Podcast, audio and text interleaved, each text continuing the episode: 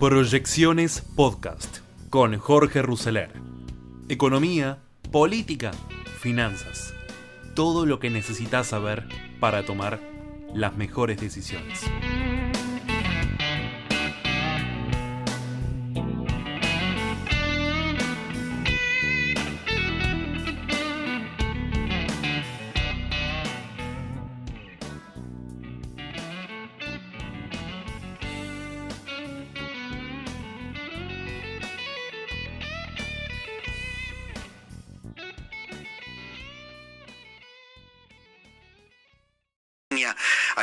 Financiero, profesor a cargo de la carrera de finanzas de la UADE. Hola Claudio, ¿cómo estás? Buen día, placer saludarlos. Bien, igualmente para nosotros. Claudio, el mercado reaccionó con una pausa eh, para ver eh, cómo, cómo analizás, cómo sintetizar la reacción de los mercados financieros ayer ante los anuncios. Eh, muy difícil interpretarlo porque también el viernes había sido un día que subió demasiado. Si estos precios de los que cerraron ayer eh, los tenías el jueves pasado era tragedia. O sea, tampoco es, como que exageraste, mm. hace, exageraste no, o, ante la incertidumbre. Había, eh, o sea, los bonos habían caído muchísimo, el dólar subió muchísimo, bueno, todo lo que vivimos la semana pasada ponele que corrigió un poquito, pero es como diciendo, bueno, eh, el anuncio va, eh, ataca, como decían recién ustedes, al verdadero problema de la Argentina y que es el enorme déficit fiscal sin que nadie lo quiera financiar. No más que un problema, muchos países tienen déficit fiscal, pero Argentina no, por, por su comportamiento con los acreedores siempre, nunca los quisieron o ya no los quieren financiar. A partir de ahí, como nadie te quiere financiar, es reconocer, bueno, si nadie me va a prestar, o si me prestan es carísimo porque me están prestando una casa en pesos que ajusta por inflación que es carísima, lo mejor que puedo hacer entonces es el famoso vivir con lo nuestro. Eh, bueno, eso es lo primero y, la, buena noticia es que eh, por fin lo dicen y por fin eh, reconocen que es el verdadero problema. En parte, ¿no? Y, y ahora lo que queda es ver si lo van a cumplir, porque no es solo que vos anuncies las cosas, siempre digo lo mismo, en casa ya se cansaron que yo diga los lunes empiezo la dieta. Bueno, en algún momento te iba a decir tenés Que, claro, tenés que ver si lo vas a cumplir. Y yo creo que eh, vas a ver antes primero que pagar. O sea, la confianza ya o la credibilidad ya la desgastaste tanto en tanto tiempo que primero creo que van a querer ver si los está cumpliendo, con lo cual la exigencia va a existir eh, la incertidumbre va a existir hasta que vos veas progresivamente que va bajando ese déficit fiscal. Y después sí, dentro de un punto, que está bien, creo que eso es un discurso político y lo entiendo, y ahí yo ya no me debería meter, pero si siguen pensando que todo lo que le pasa a la Argentina es por culpa del exterior, eh, me parece que ya hay, hay un error diagnóstico. Por ejemplo, Ustedes saben que las materias primas bajaron 20% este mes y el gas bajó 40%. Sí. Con lo cual, con lo cual el ápero la, el ápero la guerra no te sirve, se, desarticula como excusa. Claro, como diciendo, bueno, pero también tenés que tomar medidas si pensases en eso, porque la soja ya vale debajo de 550, no 650. Mm. Y el trigo no solo tuviste menos cantidad, sino que el precio es menor. Entonces, mm. está muy bueno que la importación de gas te va a salir más barata, está muy malo que parte de, las, de, los grandes liquidaciones de exportaciones se dieron a otro precio y otra cantidad que, que, es difícil de repetir por las condiciones climáticas este año o por lo que están sembrando hasta ahora. Entonces, también si seguimos pensando eh, o, o, seguimos siendo tan cortoplacistas en no ver el, el bosque y taparse en el árbol también es un problema. Si es un mensaje político, bueno, ahí les dejo a ustedes analizarlo. Si realmente creen eso, también es un problema, porque el contexto está cambiando Claudio, y no es el mismo. ¿no? Claudio, en la economía real, a mí lo que me importa es ver tu diagnóstico. Recién teníamos un muestrario de todos los sectores. Eh, la brecha sigue siendo el 130%. ¿A qué dólar calcula el industrial, el comerciante, el producto que le falta? En lo que yo escucho se puso de moda el dólar celeste que bueno, supongo que, porque acá, acá hay explicaciones muy, muy lógicas y, creo de, eh, mala praxis, si querés. ¿Por qué? Eh, te lo cuenta, viste, cuando hablas con el importador de café, etcétera, todo se maneja con cupos.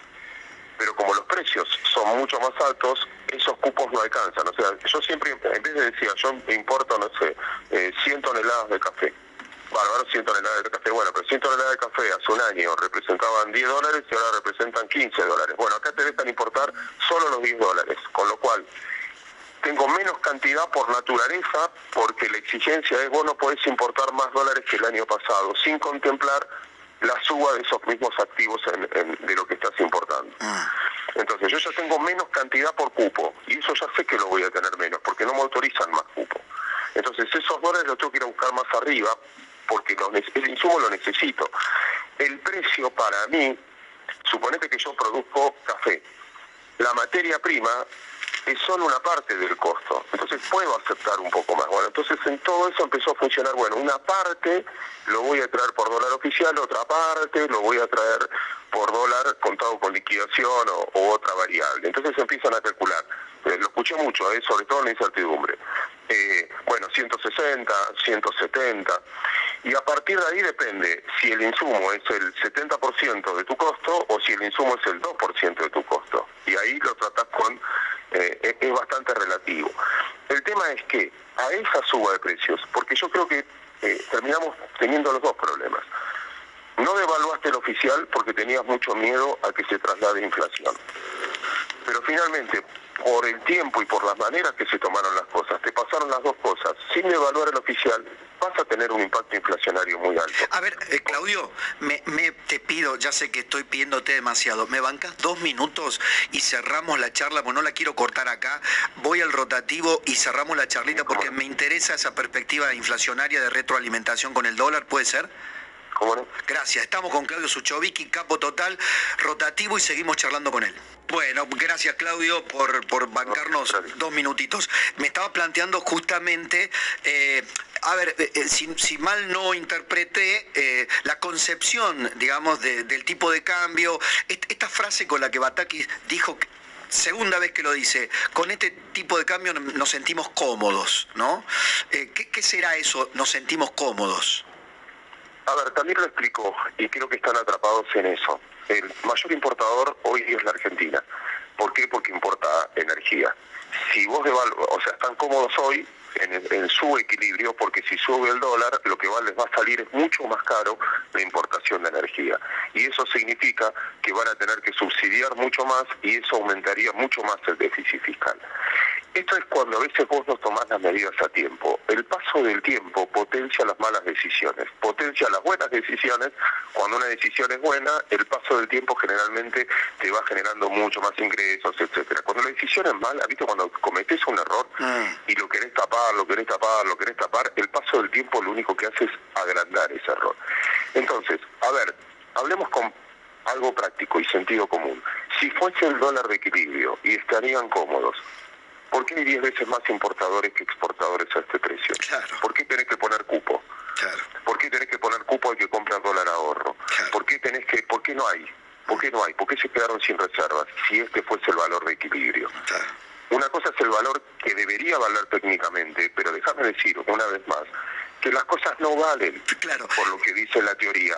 Valen por las, el miedo, las expectativas futuras. Lo que suele decir, lo que se paga en la feria, lo que suele decir el profe de Pablo, precio es algo a lo que hay, ¿no? precio eh, es a lo, a lo que el mercado te ofrece un producto que existe, que hay, si no, no es precio bueno, es como tu casa, es como cualquier cosa, no vale lo que vos pagaste, o no vale la formación de costos. ¿Cómo se, insisto siempre con el mismo ejemplo, que alguien me explique entonces, el que tiene esa teoría de costos, cómo un barbijo llegó a valer el doble que un barril de petróleo. Entonces, los precios no, no están en función del costo. Ah. Los precios están de acuerdo a dónde lo puedo vender, las expectativas que tengo sobre el futuro, si lo voy a poder reponer o no.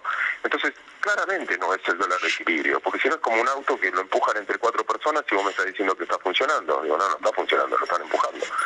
Bueno, ese es el, el, punto. Eh, quizás eh, si uno mira fríamente el otro dólar y compara con, con, los países vecinos, eh, sí, bueno, claro, está reflejando miedo, está reflejando incertidumbre de futuro, el, el, dólar contado con liquidación, ¿no? O el dólar blue. Eh, y después hay, hay cosas que también son teóricas, que, que incomprobables, como diría. No, el mercado blue es muy chiquito, opera solo 3 mil millones.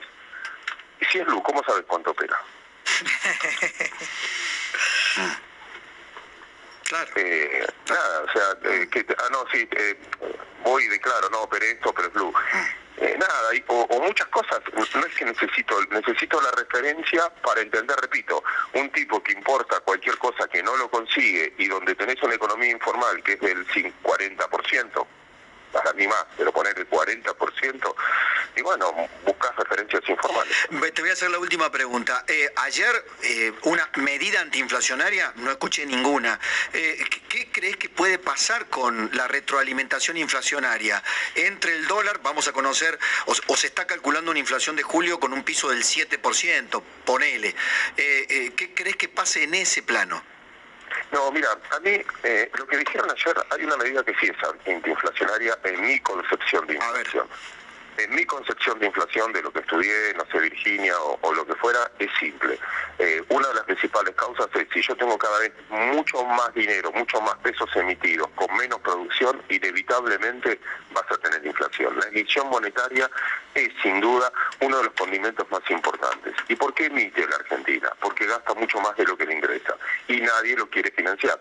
Por lo tanto, tengo que pagar salarios, tengo que emitir, tengo que pagar subsidios, tengo que emitir, porque tengo un déficit fiscal grande, por un gasto público muy grande. Bueno, la medida de, de congelar el gasto público y al mismo tiempo la, in- la inflación va a retroalimentar a costa nuestra, lo vamos a pagar los ciudadanos, a costa nuestra eh, va a aumentar o va a mantenerse la recaudación fiscal, bueno, es muy probable que bajes el déficit y bajes esa necesidad de emitir. Una licuadora, estás diciendo vos, en definitiva. Que lo que va a ocurrir es una licuación importante.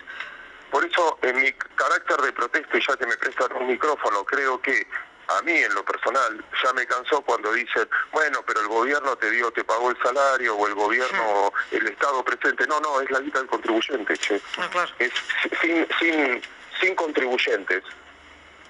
No hay posibilidad de Estado presente. El Estado no me pagó nada, está muy bueno eso que estás aclarando porque ayer... Entonces, claro, no es la beneficencia de alguien, No, es claro. que hay gente que se está matando, el 50-60% lo dejan en las arcas nacionales y tenés a alguien que discrecionalmente decide quién recibe ese dinero.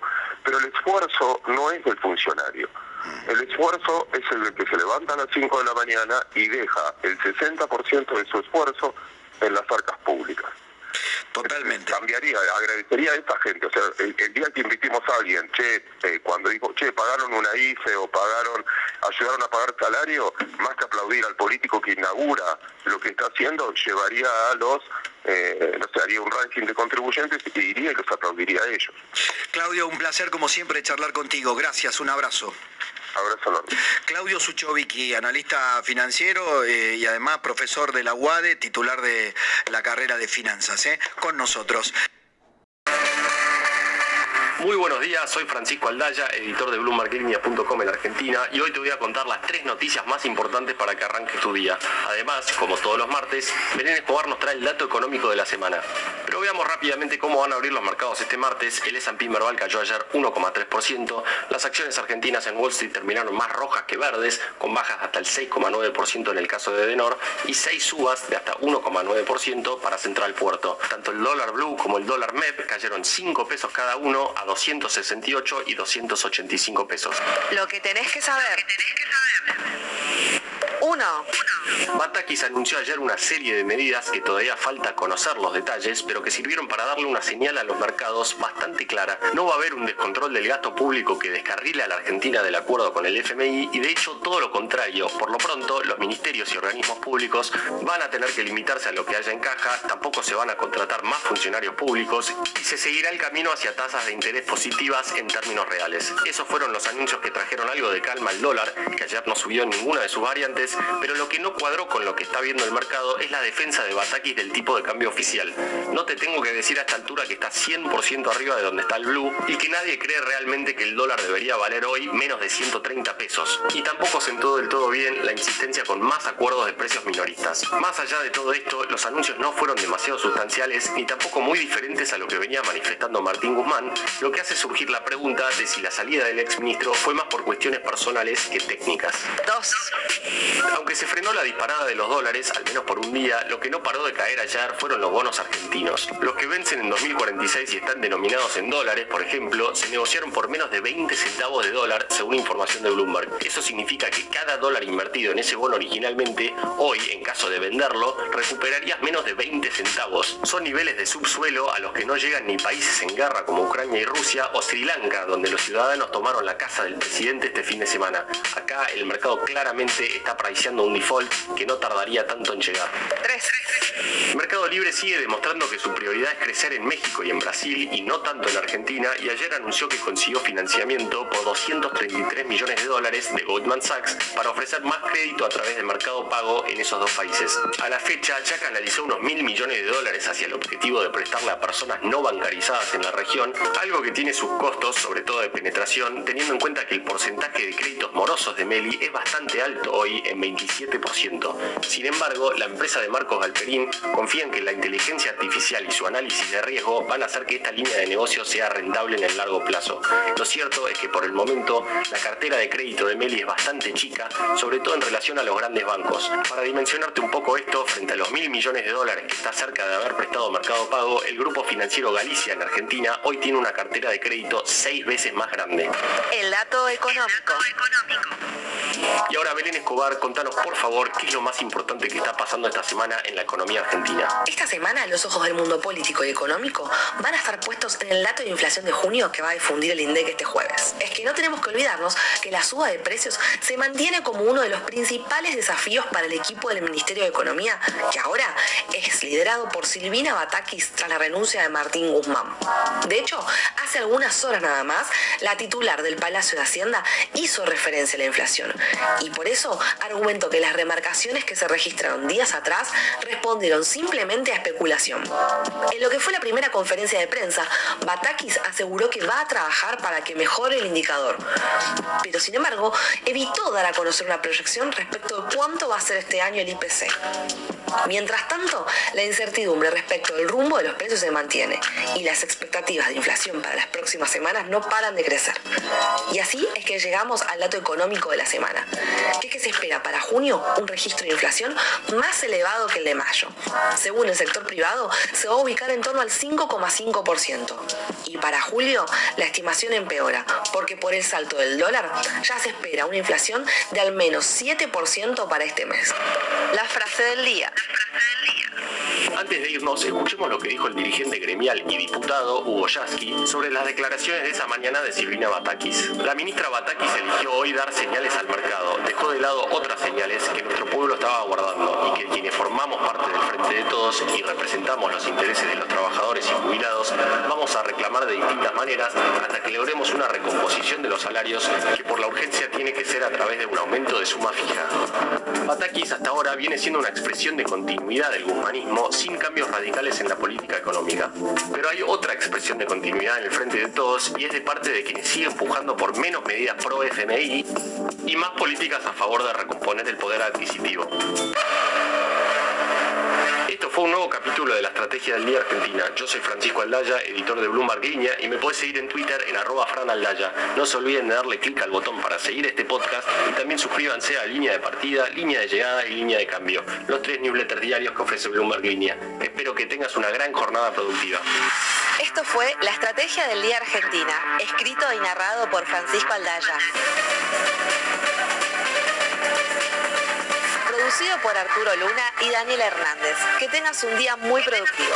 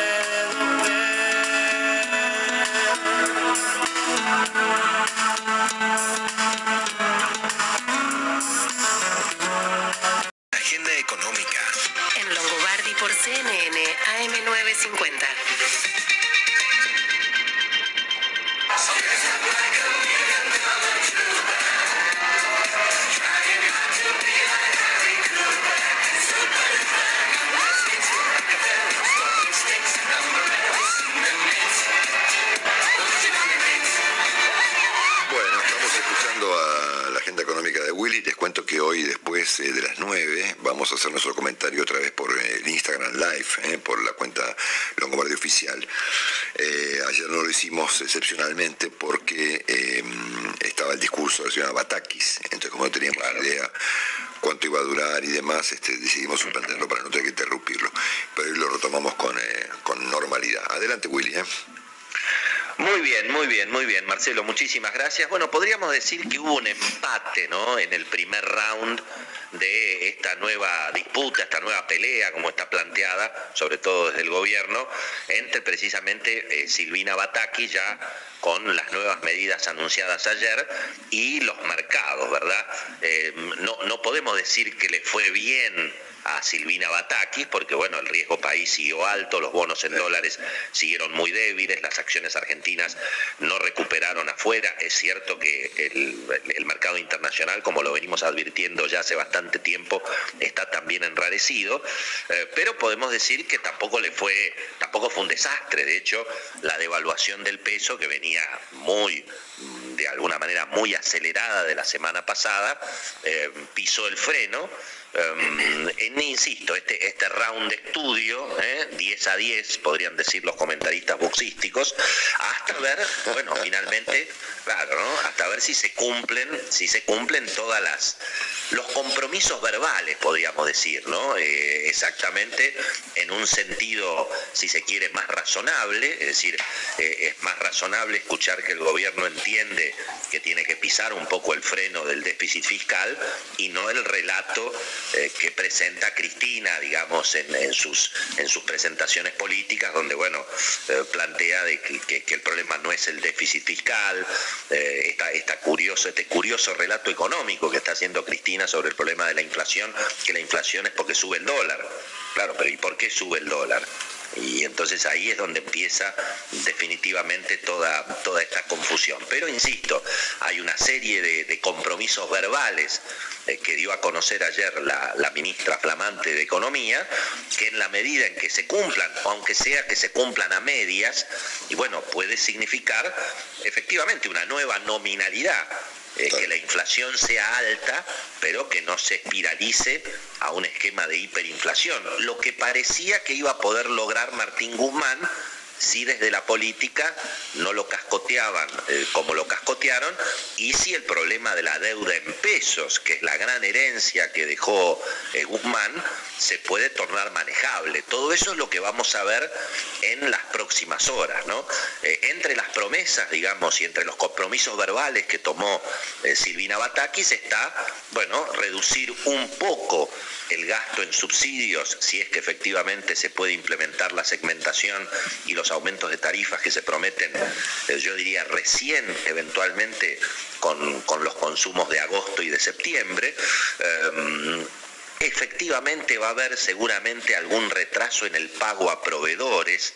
Eso fue, lo contó ayer muy bien Carlitos Pañi en la tele, eso fue la forma en que Silvina Batakis, y bueno, se defendió de la restricción económica que le imponía en su momento Cristina y Kisilov al gobierno de Daniel Scioli, como digamos lo ahogaban financieramente a Scioli, y bueno, entonces Batakis pagaba, eh, donde le entraba un peso, pagaba a los proveedores y así de alguna manera, claro, dejó eh, saldos impagos importantes que después tuvo que hacerse cargo, desde luego, la administración de, de María Eugenia Vidal.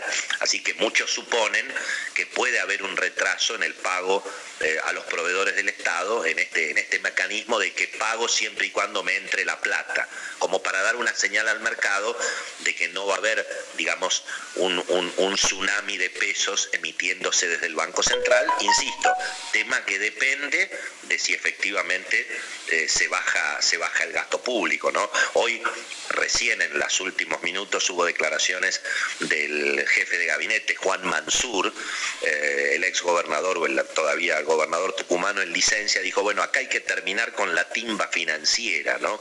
Lo dijo eh, en el momento en que el gobierno justamente se prepara a lanzar un nuevo festival de bonos eh, indexados con una suba de la tasa de interés Incluso eh, se supone que va a haber más opciones de bonos atados a la devaluación, como para mostrarle al mercado de que el gobierno no quiere y que va a resistir una devaluación brusca del dólar oficial. Eh, pero bueno, obviamente lo que hay en la Argentina, precisamente, y lo sabe perfectamente el jefe de gabinete, es una gigantesca timba financiera precisamente para sostener el gasto público, ¿verdad? Lo que hay que terminar en la Argentina es con el excesivo gasto público y el tamaño del Estado eh, tan gigantesco que no se puede financiar. Pero bueno, esa historia desde luego lleva, lleva muchos años, muchos años de, desajuste. Y a propósito del tema del Festival de Bonos, eh, te diría Marcelo que esa también va a ser la primer prueba que ahora el mercado va a mirar atentamente. Ayer la ministra dijo que se va a crear un comité de deuda entre todo el gobierno para resolver el problema de que no se tiren unos contra otros, es decir, que no salgan organismos oficiales a reventar bonos en pesos, porque necesitan pesos para eh, sostener obviamente los aumentos de los gastos. Allí se lo nombró a Lisandro Cleri, que es el hombre que maneja el Fondo de Garantía Sustentable del ANSES, que ello te diría, Marcelo, la mesa de dinero más grande de la Argentina. Por eso, cuando hubo algún tipo de versiones sobre la llegada del equipo de Sergio Massa al, al manejo, digamos, de la situación económica, dicen que una de las cuestiones que pidió, por ejemplo, Martín Redrado, y que no se lo otorgaron, es el manejo de la mesa de dinero del ANSES. Ahí es donde está la mayor capacidad de intervención del gobierno justamente en el mercado, en el mercado financiero. Y bueno, y todo el mundo supone eh, que va a haber una suba de la tasa de interés de los bonos del Tesoro, que va a tener que ir a niveles eh, positivos, eh, alentar a los bancos eventualmente a que compren bonos del Tesoro con una especie de seguro de liquidez que se les quiere otorgar, como que si la gente necesita eventualmente dinero, que los bancos no tengan que reventar los bonos del Tesoro y que sea el Banco Central, por supuesto, el que les dé la plata por la otra ventanilla. Bueno, son todas, todas promesas, Marcelo, que tienen la idea justamente de tranquilizar un poco al mercado. Insisto, ayer se frenó la devaluación del peso, de todas maneras el dólar quedó muy, muy firme, eh, prácticamente 268 el blue, 286 pesos el dólar bolsa y eh, prácticamente 298, eh, 297 el contado con liquidación. Así que round de estudio empatado el día de ayer y esperando a ver si los compromisos verbales de la ministra Silvina Batakis se logran efectivamente cumplir, aunque sea a medias, Marcelo. Lo que no le permitieron a Guzmán, a ver si el dólar a 300 pesos se lo permite a Silvina Batakis. Muy bien, Willy, muchísimas gracias. Anuncio se lo voy a dejar a Carlos Melconian, que está en el estudio, eh, en su primera aparición televisiva después de la reunión con Cristina Kirchner. Eh, reunión que provocó mucha, injustamente mucha polémica y mucha crítica a Carlos Melconian. Yo lo dije, lo escribí y lo vuelvo a repetir. Creo que la conversación forma parte de la política y creo que cuando conversan las personas que piensan distintos es más valioso que cuando conversan personas que piensan lo mismo. Eh, creo que no se puede criticar por ir a conversar con una persona que se piensa distinto. Eh, también está en el estudio Hernán Lombardi, que fue uno de los dirigentes políticos que el sábado estuvo en el banderazo, en la Plaza de Mayo y en el obelisco, vamos a hablar con él, diputado nacional. Eh, a ver, de los de Batakis yo tengo una sola reflexión política que hacer. Yo creo que es más valioso por lo que no dijo que por lo que dijo. Porque ella venía con el aval de Cristina Kirchner entonces uno esperaba un discurso populista, un discurso que anunciara más gasto público, más déficit. Esas son las cosas que elogia Cristina Kirchner, el déficit, el gasto público, ella elogia eso. Ella llevó el gasto público a niveles insoportables en el país cuando era presidenta. Eh, no hizo esos anuncios. Entonces lo más valioso es eso, que no hizo esos anuncios. Ahora, si va a cumplir los anuncios o no, ya es otra cosa. Y en cuanto a los anuncios en sí mismo, vuelvo a decir, lo vamos a dejar para hablar con Carlos Melconian. Eh, Batakis es el producto de una tregua entre el presidente y la vicepresidenta.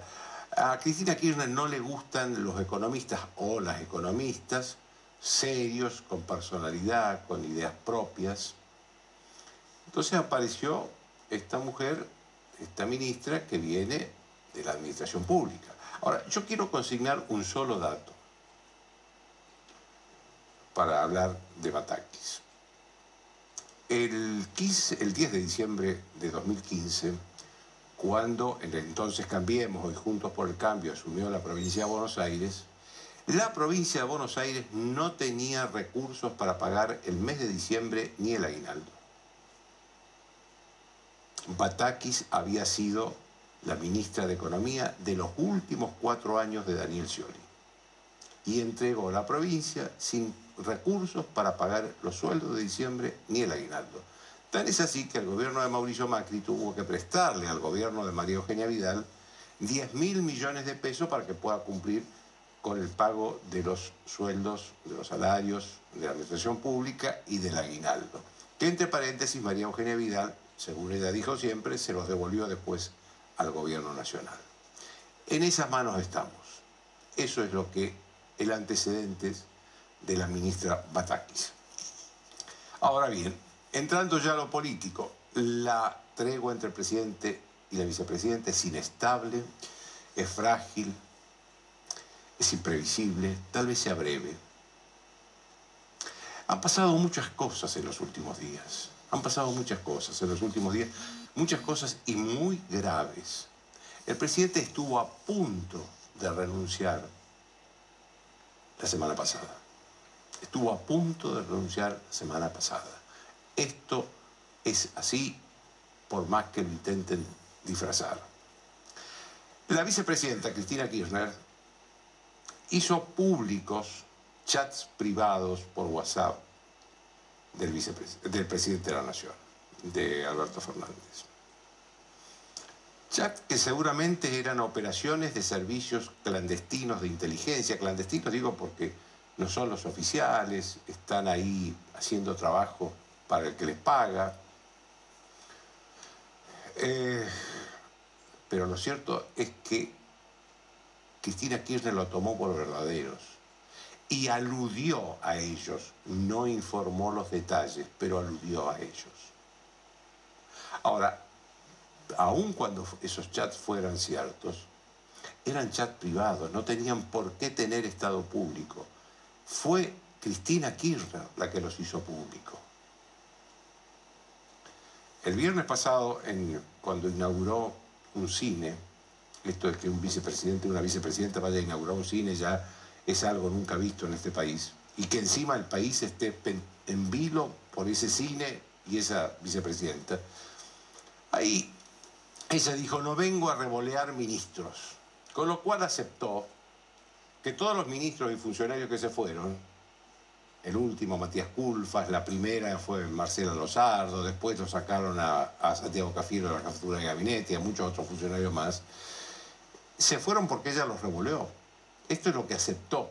Y digo que esto hay que explicitarlo así, porque cuando los periodistas en su momento, cuando estos funcionarios se iban, decíamos que eran por imposición de Cristina Kirchner, el gobierno decía, no, no, es una decisión del presidente. La vicepresidenta confirmó que ella los revolvió a todos esos funcionarios. Le desplumó el gobierno a Alberto Fernández, esta es la verdad. Eh, a ese punto de extrema tensión se llegó, en medio de ese clima de extrema tensión se llegó cuando apareció la tregua. ¿Y por qué apareció la tregua? Yo creo que por dos situaciones. Una porque se dieron cuenta que la sociedad estaba sintiendo un vacío de poder. No hay nada que preocupe más a la gente común que el vacío de poder, porque es la condición previa de la anarquía. Y si hay algo que las sociedades rechazan es la anarquía. La anarquía es cuando el Estado desaparece, cuando cualquiera puede hacer lo que quiere. Las sociedades por lo general prefieren el peor de los gobiernos antes que vivir una situación de anarquía. Y la reacción de la sociedad puede ser muy peligrosa en una situación de anarquía. Ese es uno de los temores. El otro temor, y la otra situación que creo que impulsó la tregua, es que la economía se les, venía encima. El dólar parecía no tener techo. Los bonos del país estaban, el, perdón, el riesgo país de la Argentina estaba al nivel del riesgo país de Rusia, que es un país que está en guerra, en default virtual y aislado comercialmente del mundo. Ninguna de esas condiciones tiene la Argentina. Y la Argentina estaba con el mismo riesgo país que, que, Rusia. Los bonos argentinos están al nivel de bono basura. El Banco Central no tiene dólares. Esto compromete seriamente a industriales y también a productores rurales para el consumo de los, de los para la compra de los insumos que necesitan que tienen que son del exterior, son importados y tienen que pagarlo con dólares. Y por lo tanto compromete toda la producción, tanto industrial como rural del país. Se asustaron, se asustaron ante esta situación. Por eso apareció esta tregua, pero la historia no se borra, la memoria no se borra. La relación de Alberto Fernández y Cristina Kirchner está rota, definitivamente rota. Eh, el presidente está harto de Cristina Kirchner y Cristina Kirchner siente un gran desdén y un gran desprecio por el presidente. Esta es la verdad, digan lo que digan, digan lo que digan. Eh, porque, a ver, ella no quiere hacerse cargo del gobierno que ella misma creó, del gobierno que ella llevó al poder. Ella prefiere ser jefa de la oposición y no jefa de la coalición gobernante del gobierno que ella creó. Esta es la contradicción que vive Cristina Kirchner. Hablando de Cristina Kirchner, hoy sucedió un episodio escandaloso en la justicia. La Unidad de Investigaciones Financieras, la UIF,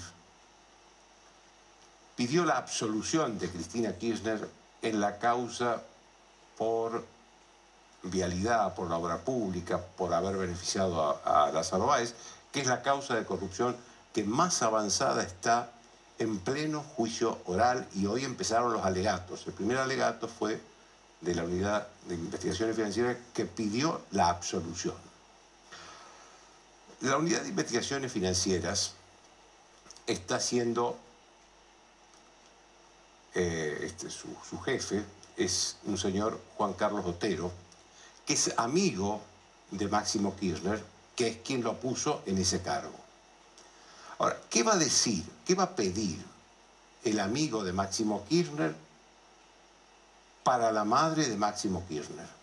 Una absolución, obviamente. Ahora, esto significa la destrucción, la destrucción de la agencia estatal para luchar contra el lavado de dinero. Hubiera sido mucho más digno mucho más digno, que, se, que renunciara la, la UIF, la Unidad de Investigaciones Financieras, como querellante, se retirara, como ya lo hizo la, la Oficina Anticorrupción. Se retiró. Si no la quieren acusar, retírense. Para eso está la Fiscalía.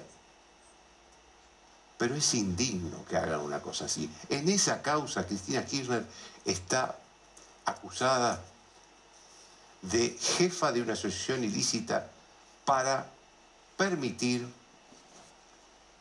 que el señor Lázaro Báez expandiera su imperio empresario y de propiedades. El de. Carlos, lo, lo primero que te quiero preguntar es una cuestión casi personal. ¿Te sentiste maltratado por haber estado con Cristina Kirchner?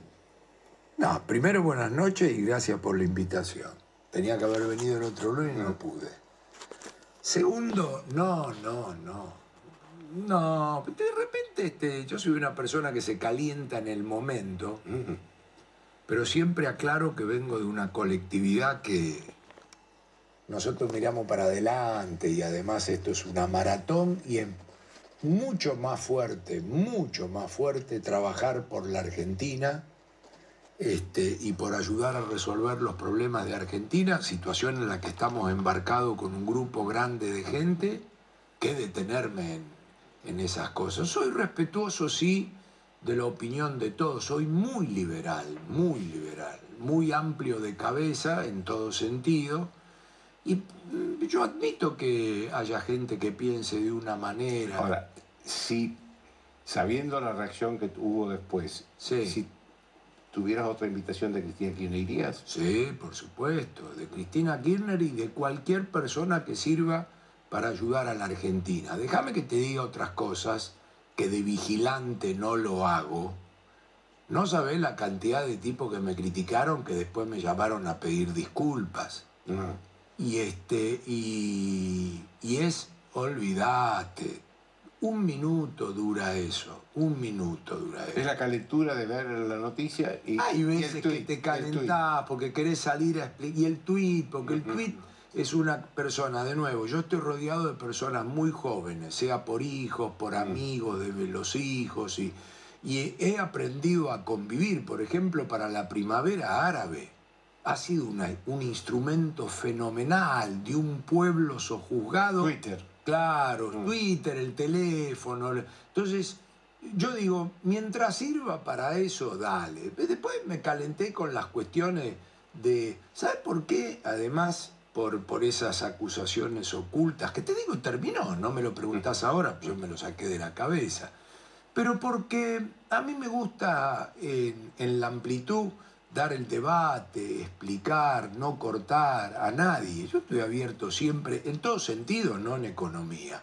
Por eso, qué sé yo, un día fui crítico este, con el gobierno que me tocó integrar y al presidente Macri, que lo sigo viendo y hablando y demás, escribí un libro y lo puse y el que está en desacuerdo también lo podemos hablar. La vida es así y la Argentina que viene, vos fijate, no sé cuánta razón tienen las encuestas, pero siempre vos ves que hay un extremo que no sé qué y otro extremo que no sé qué y, y- y está bien y es justo que vayan y manifiesten, no tengo ningún problema. Yo siempre digo que no jodan al prójimo, pero todo el mundo...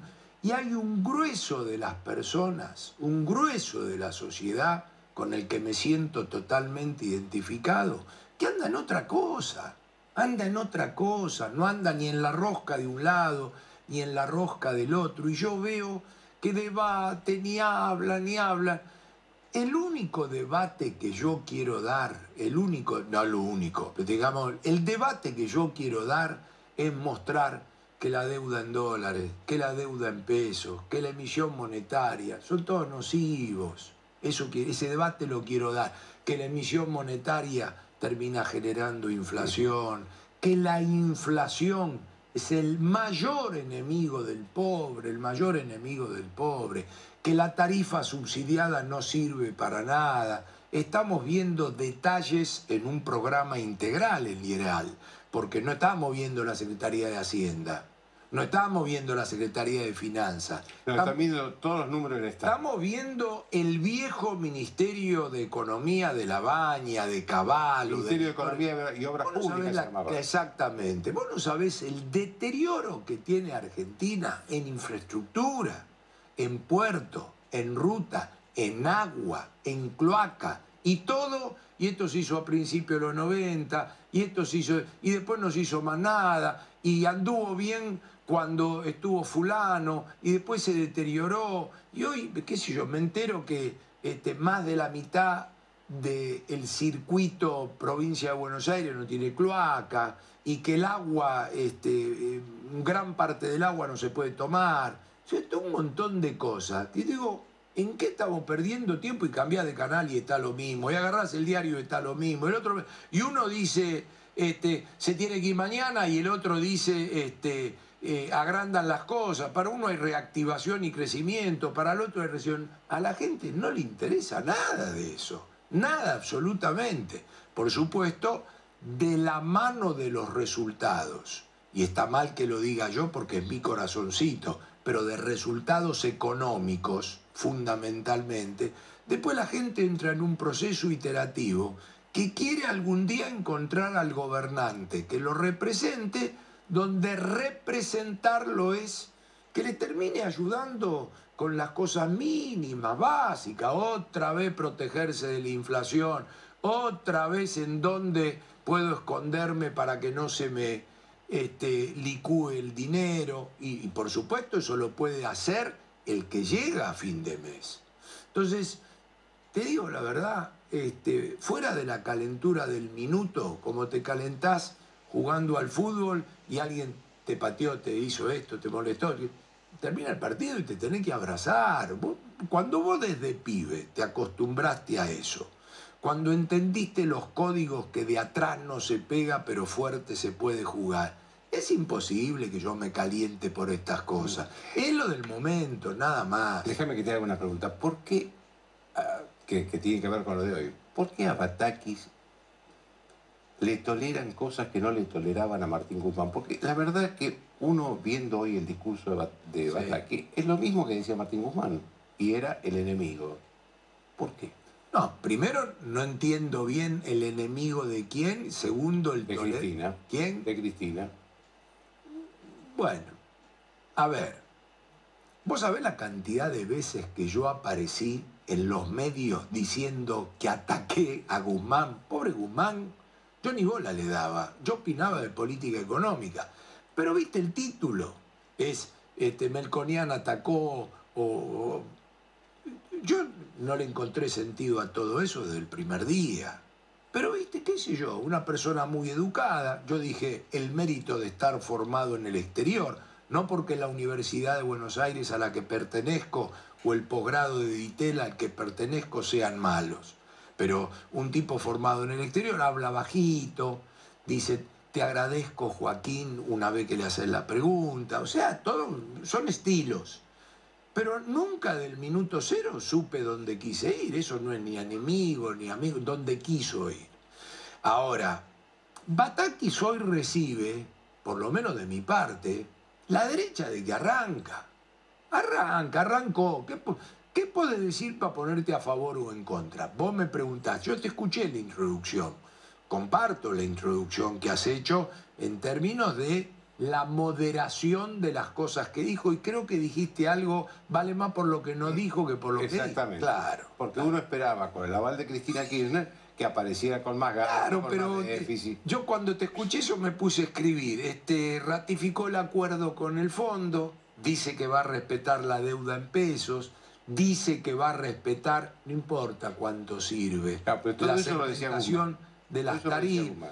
Pero ya era, viste, esto como los técnicos, pues, sigo yo con el fútbol que me encanta y tiene unos ejemplos gráficos. Y sos de Racing, y sos de Racing. Claro. Este, soy de Racing. El Gago que íbamos a echar, después tuvo 12 partidos fenomenal, después trastabilló porque perdió tres finales en una semana, ahora se reencontró de nuevo. Hay veces que igual la situación está gastada y vos tenés que buscar un chivo expiatorio. Vos tenés que pensar que Guzmán es hoy responsable de algo donde algunos medios o fans, guay de que hubieses dicho algo de Guzmán. Porque te digo, ese tema de que vos decís, ¿por qué a Guzmán lo criticaban? Yo te aclaro que recibí palo en algunos lugares también, porque decían, ya atacaste a Guzmán. No ataqué, nunca le encontré la pata, la, la punta al ovillo de su política. Entonces, este, acá Yo qué podría decir hoy de Bataki, además del el discurso moderado y lo que, que, que está hecho en el, en, en el medio de la frágil tregua, este, y que si me preguntás si alcanza o no alcanza, debiera decir no alcanza. O sea, el ¿Por anuncio... qué no alcanza? Porque el problema es más importante que lo de hoy. Arrancó ahí, que es el problema es más importante. Vos, vos tenés que entender. Ah, ¿Vos crees que este gobierno, con esta situación política, con esta ministra que no tiene la fuerza ni siquiera de Guzmán, Sí. este, puede hacer las reformas estructurales que este país necesita? No, bueno, ahí de nuevo, ahí de nuevo. Muchas veces es como si te dijese, vos sabés que tendríamos que tener cinco horas de programa. ¿Por qué? Bueno, porque cuando me haces esa pregunta, ¿por dónde debo empezar? Vos tenés que empezar, que, yo lo digo para que no se confundan los tantos. Para mí, el 15 de noviembre, o sea, 24 horas de la elección, empezó el durar y llegar de esta administración. Yo lo escribí así. Eh, el 2011-2015 también tuvo un punto de inflexión, que fue la elección de octubre del 13. Mauricio Macri tuvo un punto de inflexión, que es cuando a Luis, Caputo en el exterior le dicen no hay más plata. Los gobiernos y est- estos formatos de Argentina de 4 más 4 con elección en el medio, tienen eh, algunas situaciones que se transforman en letales. Es como si vos me decís, que a partir de ahí vos le das chance a que se pueda modificar la historia, mi respuesta es no. Por eso digo, ¿Y el, el- ese momento en este gobierno cuándo fue? el 15, el 14 de noviembre, cuando la sociedad dijo no. Vos pensás que la sociedad argentina dijo, 13 te freno, 15 te cambio, 17 te voy a apoyar, a ver, 19 te cambio sin reelección y 21 no me gusta. O sea, está muy bien la sociedad argentina en términos de, de olfato, de elección. ¿Vos pensás cómo sería hoy todo esto que acabás de contar si hubieran ganado la elección del 14? Entonces, el tema es, ¿esto se da vuelta? Para mí no. ¿Y qué hay que hacer? Durar y llegar. ¿Y qué decía el manual de la supervivencia? El manual de la supervivencia decía, mirá, arranca con, arranca con, no, no, no, no atrases los precios. No atrases los precios. Que no se atrasen los precios. Digamos, José Bergelbar es el antimanual de la supervivencia, si lo pudieras hacer. Viste, dicen el mejor ministro. No hagan Helbar, nunca. ¿Por qué? Porque empezaste el primer día a incubar el problema ahí. Entonces, no atrases los precios, no atrases las tarifas, no atrases el tipo de cambio. Eh, un poquito lo monetario y fiscal. Andá y firmá con el fondo, que va a ser eje, no ancla. Eje, no ancla. Todo esto previo al 22 de marzo. Y encontrá un poco de paz política. Con eso cruzás la otra orilla. Creo que no te sirve para ganar. Escrito el 15 de noviembre. No te sirve para ganar. Claro, la política se tiene que resignar. Porque vos agarrás un animal político que, vos le decís esto, te dice, ¿qué quiere este pibe? ¿Está loco este? ¿No sabe con eso me voy para mi casa? Sí, mirá que te puedes ir peor para tu casa. Ahora, ¿qué ocurrió seis meses después? Fue el antimanual. Entonces, el antimanual, porque no, no, no seguiste adecuadamente esto, te metió en dos conflictos muy importantes. No te permitió ni siquiera avanzar con lo que era un supuesto de trabajo para todos. Me incluyo e incluyo al Fondo Monetario. Y la deuda en pesos se roloverea. Tenés que aflojar con el déficit fiscal porque no podés crecer permanentemente la deuda, aunque sea en pesos, o las LELIC, aunque sean en pesos. Tenés que aflojar. Ahora, fuiste un día, perdóname, y el propio Fondo Monetario, en un error, yo lo he discutido hasta con ellos, digo, ¿con qué van a financiar el déficit fiscal? Si no es con emisión, no con el mercado local de capitales. Si no hay mercado local de capitales. O sea, guarda que se pueda roloverear el stock y no se pudo. Quiere decir que el mercado local de capitales, en lugar de aportarle agua al gobierno, le sacó emisión monetaria adicional al Banco Central. Entonces, ahí patinó. Y en el mercado cambiario patinó también y se le responde con super cepo, es decir, ¿cuál es la excusa, excusa del mercado cambiario? Y me vino el gas. Porque te juro que si no me venía el gas, me daban los números más o menos. Estamos en un mercado cambiario raquítico, no digno para un país del tamaño de Argentina.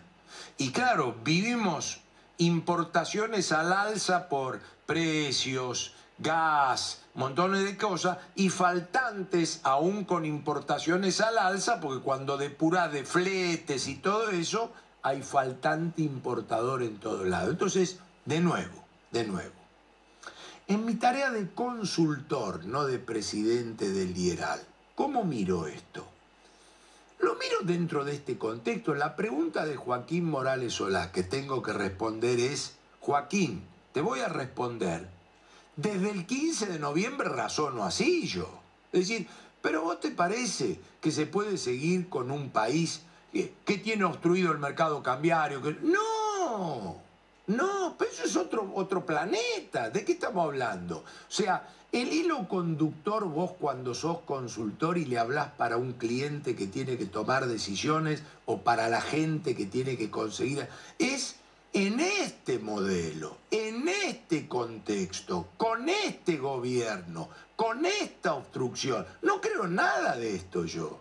Pero ¿qué querés que me pare acá y diga, no, esto hay que hacer todo de nuevo? ¿Quién lo va a hacer?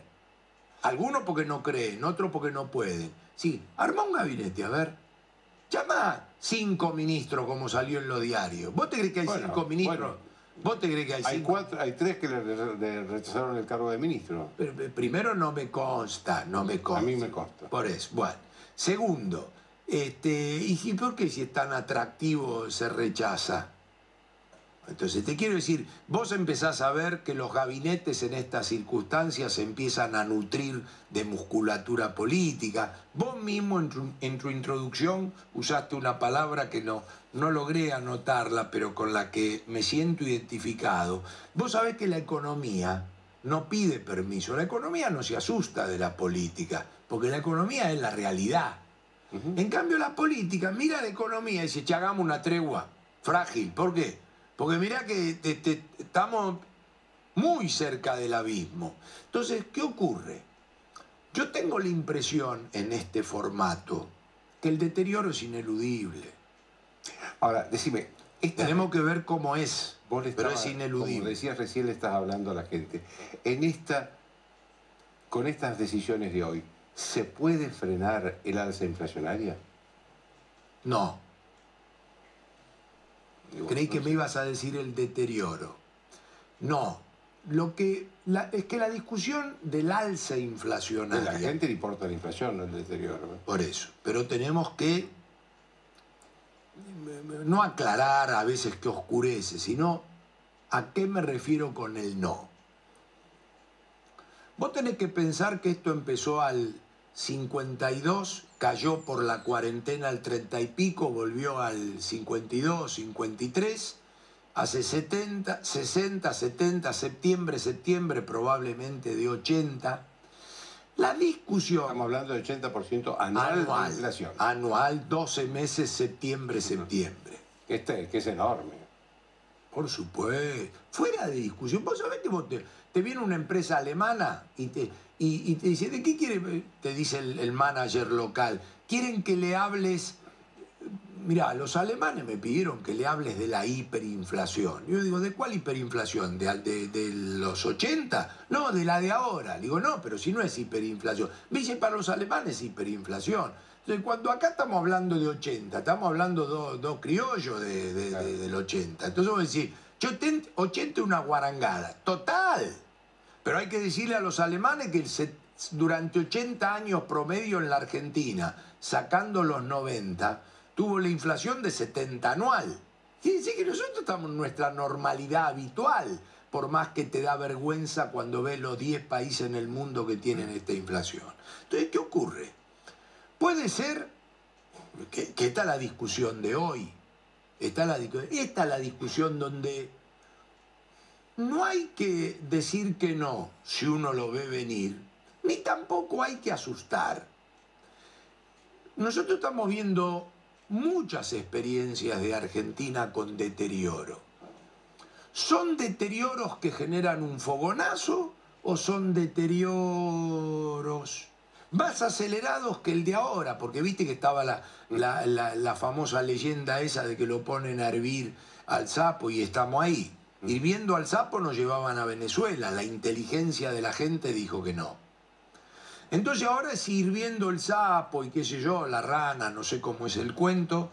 Entonces, la pregunta es, si la inflación es 5 y pasa a 7, ¿puede ser algún día dos dígitos? Sí. ¿De un mes? Ponele. No, no, vos me decís, yo te pregunto si puede ser 5, 9, dos dígitos y se espiraliza. Ese es otro modelo. Este, ¿Eso lo crees posible vos? Yo creo que tienen que hacer muchas macanas para que eso, que son los momentos de deterioro que terminaron mal en Argentina, por X cantidad de motivos que lo podemos revisar, hoy no están presentes para que el fogonazo sea así. Vos me preguntás, ¿quiere decir que se salva entonces? No, no se salva. Lo que estamos discutiendo es la dinámica del deterioro. Eso es lo que estamos discutiendo. Entonces vos me decís, che, ¿y de qué dependía otros fogonazos? ¿De la política? ¿Del estado de las variables? ¿Que ahora estamos bien? No. El tema es que si la comparativa está peor, mejor. Murió Perón, ¿es peor o mejor que la actual situación política? Murió Perón, agarra Isabelita con López Rega. Se calificalo. La soja vale 170 dólares, no 600. La dilapidan, pero dame 600, por ejemplo, por nombrar dos variables. Tercer tema. ¿Este tipo de cambio bueno o es malo? 130 pesos por dólar. Bueno, no lo sé. ¿Cuánto era el dólar de Martínez de Oz traído a hoy? 50 pesos. Con razón, Sigó tocó 30. ¿Y qué hizo además? Nada más. Y a los dos meses le pidió 30 más. Y después, ¿entendés? Ahora, ¿y, se espiralizó? No, porque hizo 50, no sé qué, no sé qué, no sé qué. De la Argentina fue a 200, a 300, a 400 en cuatro años. Pero cuatro años acá en la Argentina, ya estás en otra cosa. Entonces la pregunta es, la pregunta es, ¿eh, ¿están haciéndose el bocho hoy de me presento a la elección, voy a ser candidato, voy a la provincia, cómo llegamos? ¿Qué pasa por esas mentes hoy? O sea, lo peor que podemos tener en la Asamblea Legislativa, porque del otro lado le tiran con la Asamblea Legislativa. O sea, yo no creo en ese país, ni creo que la solución de los problemas se arreglen así. Te juro, no. ¿Por qué te digo que no? Porque con Sant'Angelo, con Sewach, con todos los mediterráneos, recibimos todos los días de todos los rubros económicos, infraestructura, previsión social, relaciones laborales, profesionales que nos vienen a contar cómo se arreglan las cosas, porque nosotros somos generalistas, no especialistas, y nos sentamos a mirar. Y, y no se resuelven así. Entonces, es otro negocio ese. Están en otra cosa, si llegás, si no llegás, si aguantás. Y a la gente eso no le gusta. Eso no le gusta. Yo personalmente me ocupo de hablar en la calle, en el barrio, en donde fuere. Yo no miro círculo rojo nada más. La gente no quiere. Cuando se te rompe el auto vas al mecánico. Si te duele el diente vas al dentista. Y vos te tenés que sentar ahí y ver cómo se arregla eso. Entonces nosotros recibimos a especialistas. Ningún especialista, ninguna de las reuniones que llevamos nosotros avanzan con la conflictividad, lo político, el otro, aquello. Hoy tuvimos una jornada de trabajo intensa. Ninguno preguntó por Bataki. Este es un, dato ya. Por eso digo, ¿de qué estamos hablando? Déjame que te haga una Sí. última pregunta. Vos explicás también la economía, pero yo te quiero decir, cuando hablaste con Cristina, ¿le dijiste esto así?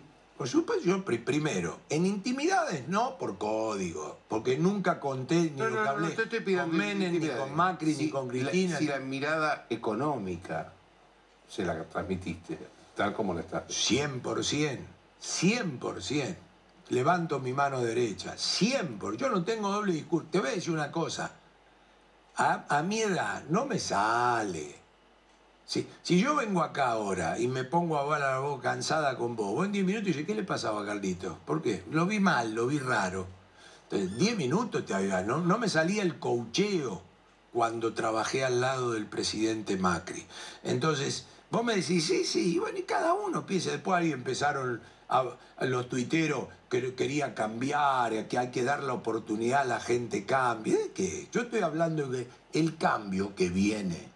Viene el cambio. Sí, no, eso le- vos, vos hablabas del cambio de la sociedad, ¿no? Por supuesto, el cambio de la sociedad, porque la sociedad empieza a entender el déficit fiscal, empieza a entender 8 millones de informales, empieza a entender que se abre una oportunidad de nuevo en la Argentina. Hoy hablé con un experto internacional, entre otras cosas, de política mundial.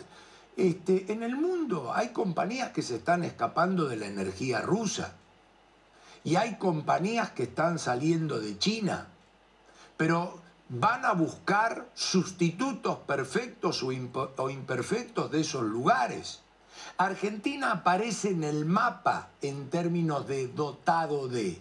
Y cuando agarran 80 de inflación, eh, se pelean entre ellos, este déficit fiscal, eh, repudio de la deuda, entonces los tipos se acobardan macroeconómicamente. Dicen, mira, esto tiene energía, esto tienen talento, esto tienen inteligencia. Vos no sabés las cosas que nos contaron hoy los- lo- lo- la gente de infraestructura del adelanto de Argentina, de la ciudad de Buenos Aires respecto a París y a New York en materia de agua, por ejemplo.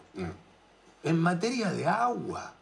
¿Entendés? O sea, éramos más que los, los tipos nos copiaban a ver. Yo no quiero vivir de ese recuerdo, pero lo que digo es, qué sé yo, eh, vamos a matizar la tarea de consultor con el cual nos ganamos la vida y no podemos dejar de laburar, con esta tarea en la cual estamos metidos, que vamos a seguir hablando ahora, vamos a hacer una reunión pública no, porque es privada con la justicia.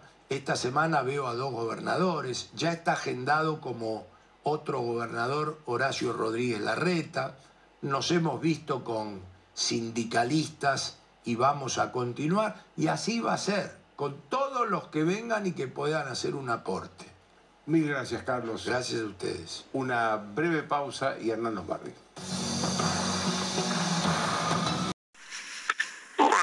¿Hay algún grado de desdoblamiento de, de regulación y de hecho, digamos? Porque de regulación es porque eh, para comprar eh, dólares para turismo hay que pagar impuestos varios que hacen que ese tipo de cambio efectivamente sea distinto al tipo de cambio para un exportador normal.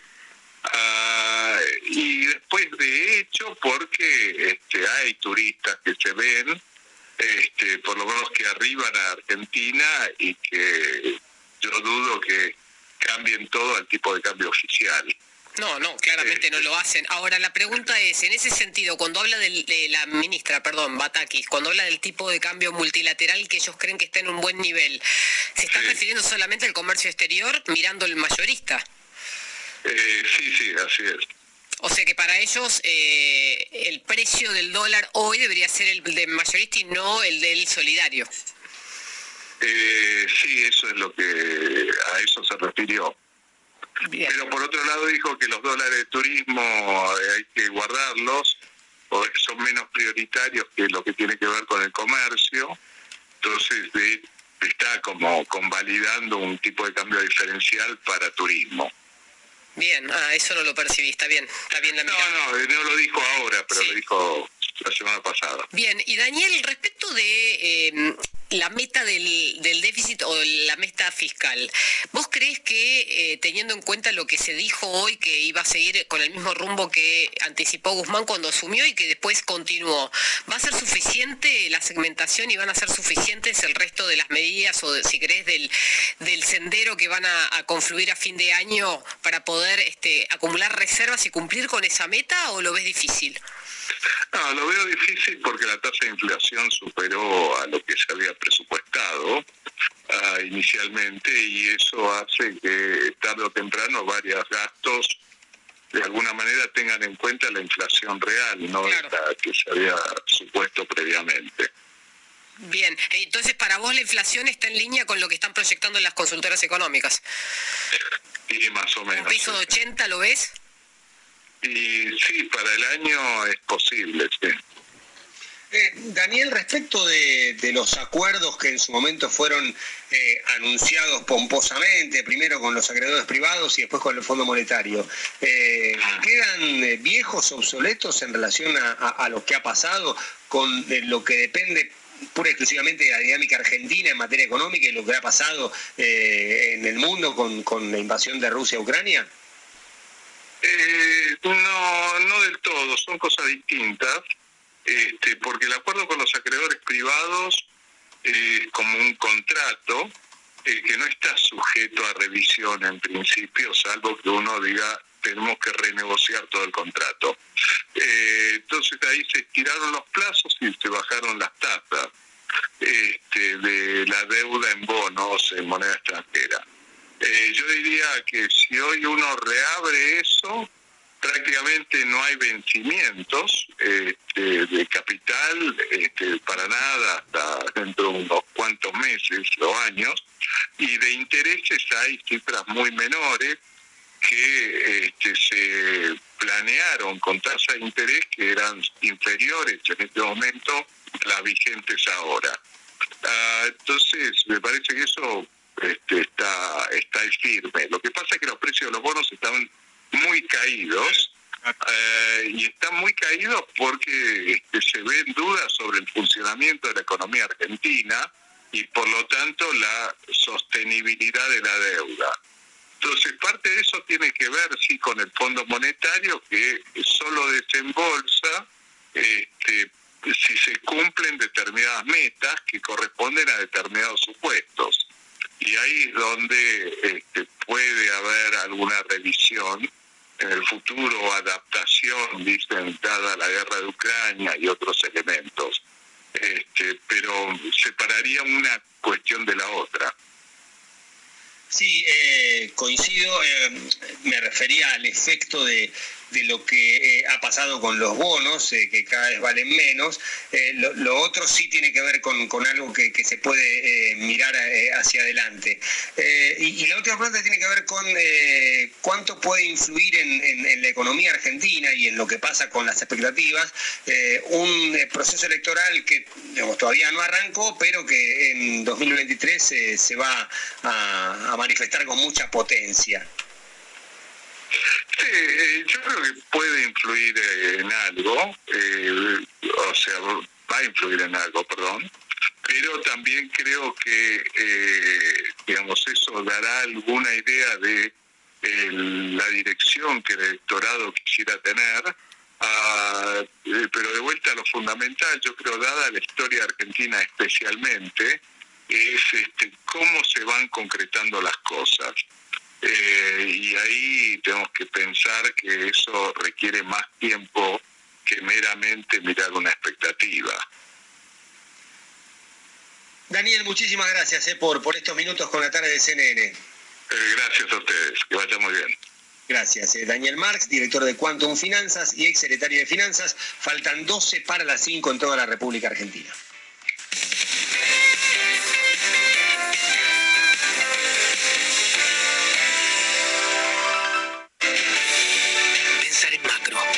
solo por tu sueño, es ir por el de todos.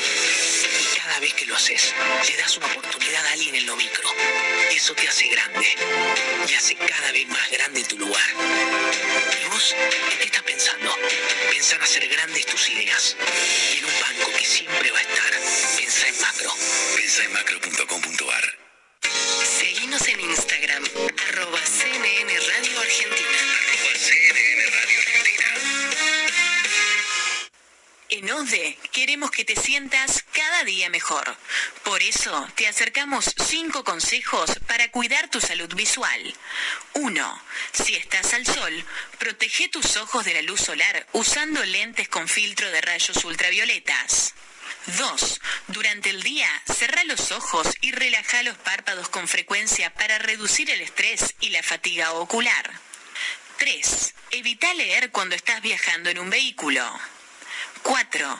Intenta consumir alimentos como pescados, frutas, verduras y frutos secos que ayudan a prevenir el envejecimiento prematuro de los ojos y a preservar la retina. 5. Realiza una consulta anual con un especialista para controlar y detectar a tiempo alteraciones en tu visión. Ya lo sabes, seguí estas recomendaciones y preserva tu salud visual. OSDE, desde hace 49 años juntos.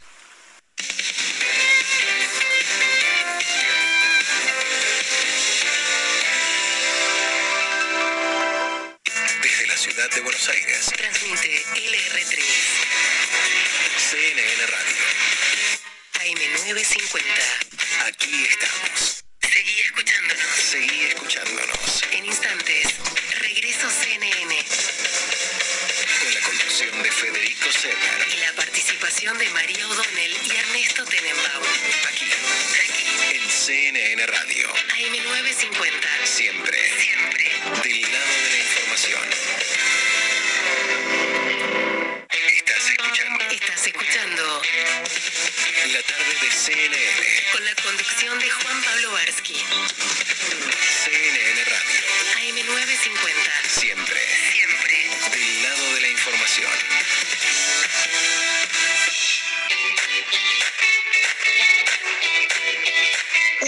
Recta en la tarde de CNN se está jugando la Copa América eh, femenina y la Eurocopa femenina en paralelo. Eh, la selección Nacional perdió en su estreno, eh, 4 a 0 ante Brasil. Son dos zonas de 5, están participando los 10 seleccionados sudamericanos. Argentina está en la zona con Brasil, Venezuela, que ganaron sus primeros partidos, Perú, eh, Uruguay y la Argentina. Eh, en la otra zona en la A, Ecuador, Colombia, Chile, Paraguay y Bolivia. Eh, el torneo se está disputando eh, en Colombia. Y se está jugando la Eurocopa eh, femenina y la selección de Inglaterra le va ganando 6 a 0 a Noruega en el primer tiempo. Y estamos hablando de una formación, la Noruega, que fue fi- semifinalista en cuatro de las últimas cinco Eurocopas. O sea, no es un equipo malo e Inglaterra lo está masacrando. Hablando de Inglaterra, de Joker, Novak Djokovic ganó el torneo de Wimbledon por cuarto año consecutivo. Derrotó en la final a Nick en cuatro sets. Eh, Djokovic llega a su Grand Slam número 21 a 1 eh, de Nadal, pero en, en un despropósito, consecuencia de la decisión de ATP de no eh, entregar puntos, Djokovic gana un Grand Slam y baja del tercero al séptimo lugares. ¿Por qué? Porque se le van justamente los puntos que había conseguido como campeón de Wimbledon de eh, 2021. O sea, eh, te felicitamos, ganaste el Grand Slam, pero ahora está séptimo en el ranking. Y hablando de ranking, Roger Federer ha desaparecido eh, de- de- del ranking, no tiene puntos. Eh, Roger cumple 41 años en agosto y piensa volver para el último trimestre, por ejemplo, en Basel, en su lugar en el mundo, un torneo que, que- que ha ganado en múltiples ocasiones.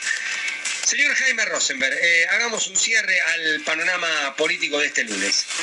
Sí, bueno, Juan Pablo, eh, la verdad que eh, en principio era una visita más, la de Evo Morales aquí a la Argentina.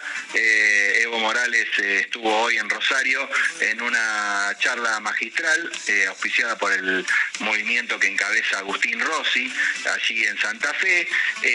Pero bueno, este viaje de Evo Morales, eh, que también se va a ver con el presidente, va a almorzar mañana con el presidente, va a ir al Instituto Patria, o sea, va a cumplir con todo el mundo, eh, se vio empañado por una, de, una fuego amigo, podemos decir, Eh, una denuncia que saca un diputado de, oficialista del MAS, que responde al presidente Arce, donde se vincula a un narcotraficante preso en la cárcel de Seiza, de apellido Farfán, con aportes a la campaña del 2014, donde eh, bueno, participó Evo Morales. Con lo cual, eh, envuelto en esta cuestión, eh, llegó Evo Morales aquí y como te decía, hoy estuvo en Rosario, va a ir a Pilar, mañana va a almorzar con el presidente, luego al Instituto Patria y también al TJ, para no faltar a ninguno de los compromisos en los que está, digamos, que tiene algo que ver con el oficialismo.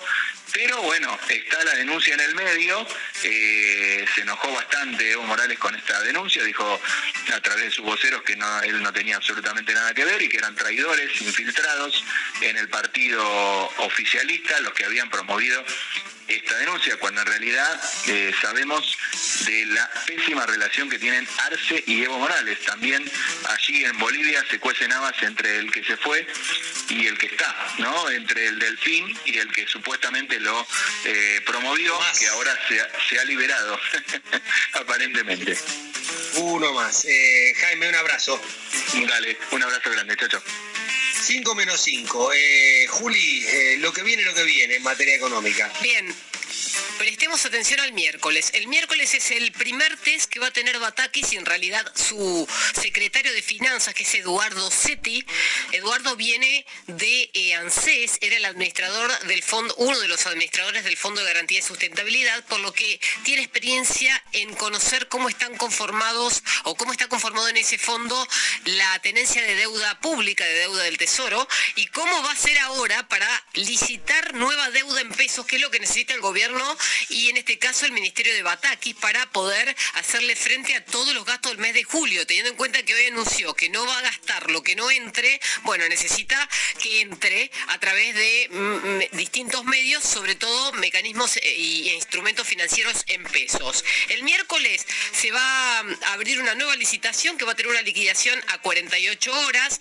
Vamos a ver cuánto levantan. Por ahora no tienen una meta porque el vencimiento fuerte lo tienen el miércoles 27 de este mes de 487 mil millones de pesos, o sea, son casi 500 mil millones de pesos que tienen que rolear, o sea, refinanciar y volver a captar fondo extra ese día. Por lo que todo lo que junten el miércoles 13 va a ser fundamental para tratar de llevar menos presión al miércoles 27. El 50% de la deuda que vence el 27 está en manos de organismos oficiales, estatales, principalmente el Banco Central. El resto en manos privadas.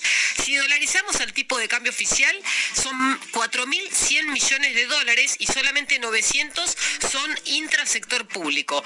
Por eso SETI es hoy el secretario de Finanzas, por eso SETI va a estar a cargo de toda esta operación, porque conoce la operación del otro lado del mostrador, conoce cómo funciona.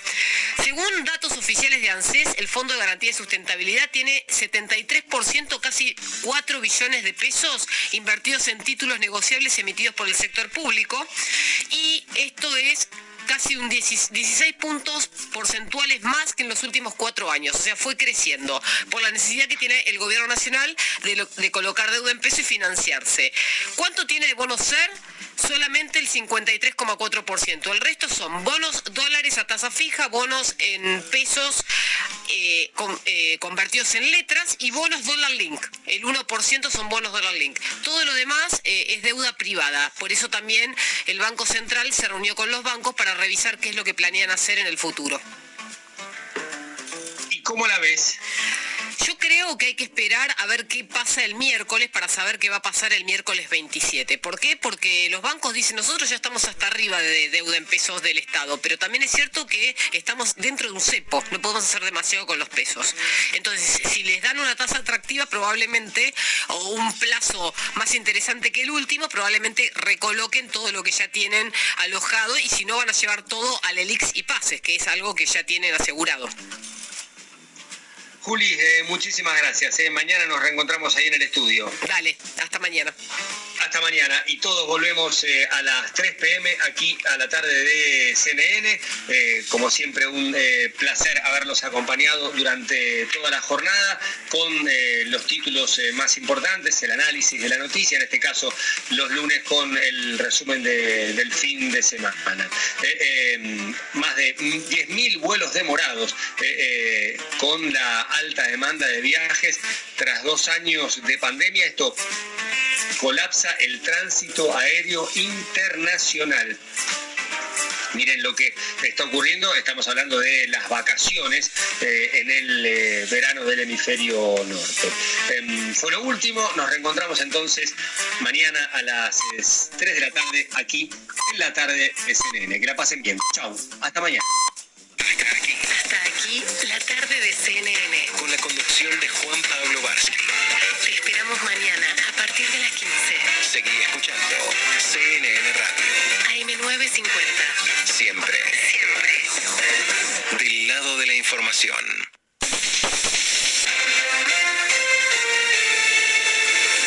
CNN Radio. AM950.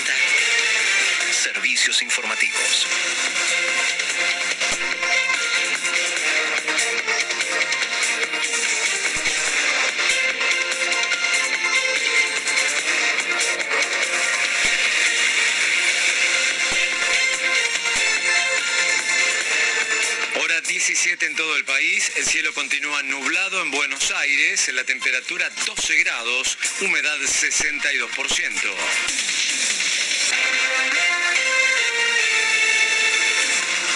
De Trabajo elogió las medidas económicas presentadas hoy por la ministra Silvina Batakis. Por Radio Nacional, Claudio Moroni aseguró que se trata del programa económico del presidente y de todo el gabinete. Está planteando un, ordenamiento en cuanto al uso de los recursos efectivos del Estado, cosa que es muy razonable, de modo tal de tener todo eso coordinado. Está planteando un escenario claro con, el endeudamiento del Estado y formar grupos asesores que le ayuden con ese tema. Está planteando también un mecanismo que se usa en todas partes del mundo, que son estas, estos tribunales o comisiones de defensa de la competencia para analizar conductas oligopólicas, monopólicas que, que terminen afectando a la comunidad y son medidas que existen en todo el mundo. Así que absolutamente de acuerdo, la verdad es que es el programa del presidente y de todo el gabinete.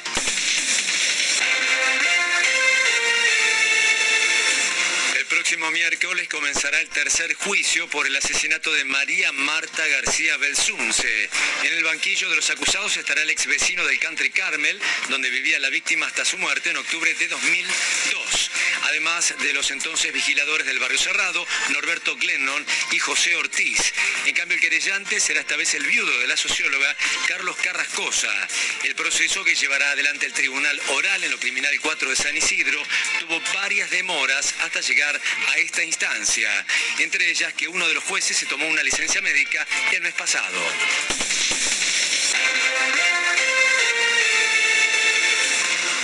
Un bombardeo ruso en un edificio residencial de Donetsk dejó 29 personas muertas. Mientras tanto, siguen los operativos de búsqueda de sobrevivientes. Desde la central de noticias de CNN nos amplía Marisabel Houston.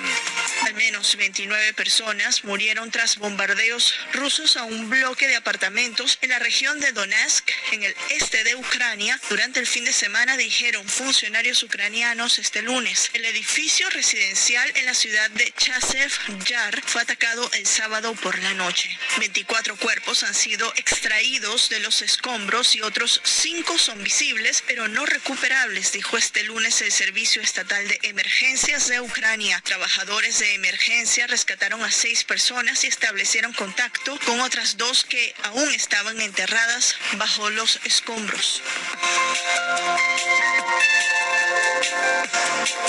Lo reiteramos, finalizó el incidente vial, quedó liberado al tránsito, Avenida Independencia y La Rioja.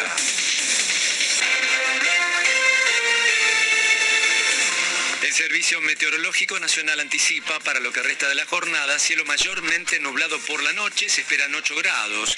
En tanto para mañana martes se espera cielo algo nublado por la mañana, luego parcialmente nublado y despejado por la noche, una mínima estimada en 4 y una máxima probable de 13 grados. Hora 17, 4 minutos, la actual en Buenos Aires 12 grados, humedad 62%, el cielo está nublado. En Comodoro Rivadavia, provincia de Chubut, 3 grados 9 décimas, humedad 67%, cielo ligeramente nublado.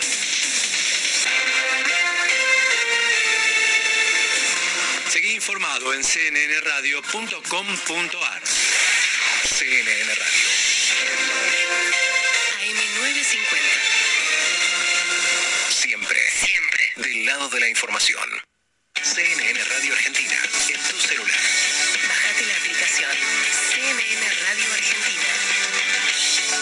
Store Play Store.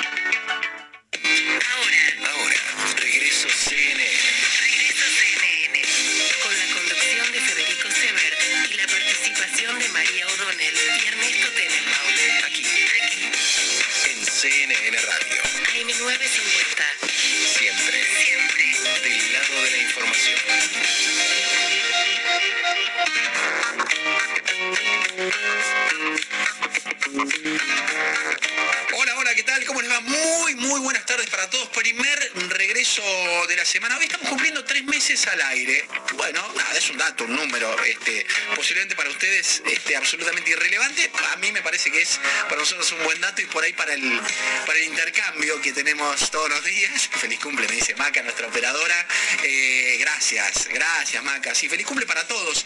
La verdad que parece eh, mucho, para mí pasaron volando estos tres meses y los yo los disfruté un montón. Hoy está Dani Benítez Cauer con nosotros. ¿Cómo, te va, Dani? ¿Cómo estás, Fede? ¿Qué decís? Bueno, feliz cumpleaños. ¿Es Hay mucho que- poco tres meses? ¿Qué te Yo parece? creo a vos? que, y todo depende. Sí. Depende de los procesos, sí, ¿no? Pero yo exacto. creo que estamos en un contexto que todo lo que sea bienvenido para celebrar, hay que celebrar. Hay que celebrarlo. Y sí. Sí, eh, sí, sí, sí, me pasa un poco cuando lo pienso en, en relación, por ejemplo, al, al fútbol, viste que hay algunos que dicen no te excedas en el festejo, digo, excederse siempre dentro de los límites, Mm. porque después te viene la mala.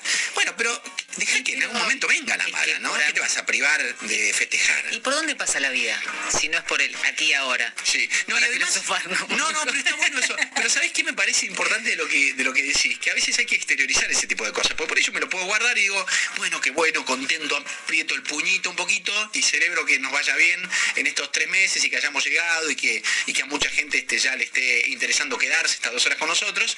Eh, o también lo puedo exteriorizar y lo puedo contar y me parece que eso lo hace un poquito más perdurable y, y- y- y se derrama un poquito y me parece que lo, lo sentimos en la piel. Bueno. uno también necesita, digamos, del- otro, ¿no? Sí, de la siempre. opinión del otro, de compartir y eh, de esa manera uno va como transformando las Sí, cosas. sí, sí, sí, está buenísimo. Bueno, hoy es 11 de julio, mira, empezábamos, este, yo no me acuerdo cuál, qué, era, qué temperatura teníamos en aquel día. Sí, estamos en un invierno, este, para mí recontra crudo. Ahora, Dani, me vas a contar qué temperatura tenemos. Me parece que no está tan crudo. La verdad que yo soy absolutamente exagerado, ¿no? Viste a los que no nos gusta, no nos gusta el frío, no nos gusta ni un poquito de frío.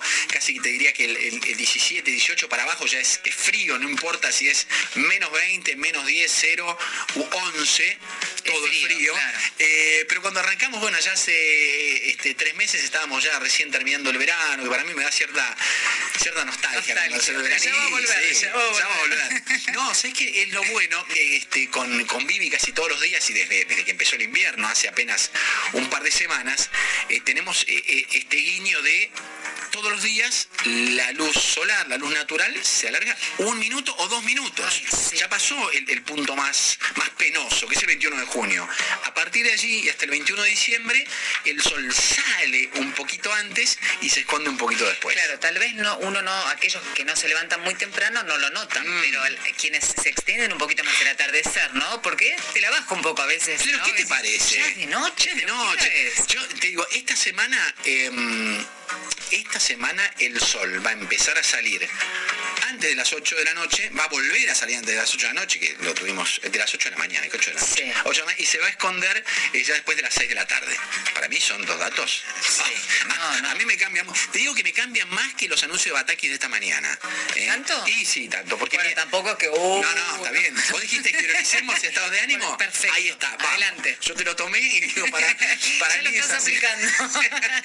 6 de la tarde, creo que dentro de dos o tres días ya el sol va, pasa la barrera a las 6 de la tarde. ¿Cómo se va, se va a esconder ante las 6 de la tarde? Me parece tremendo. No, no.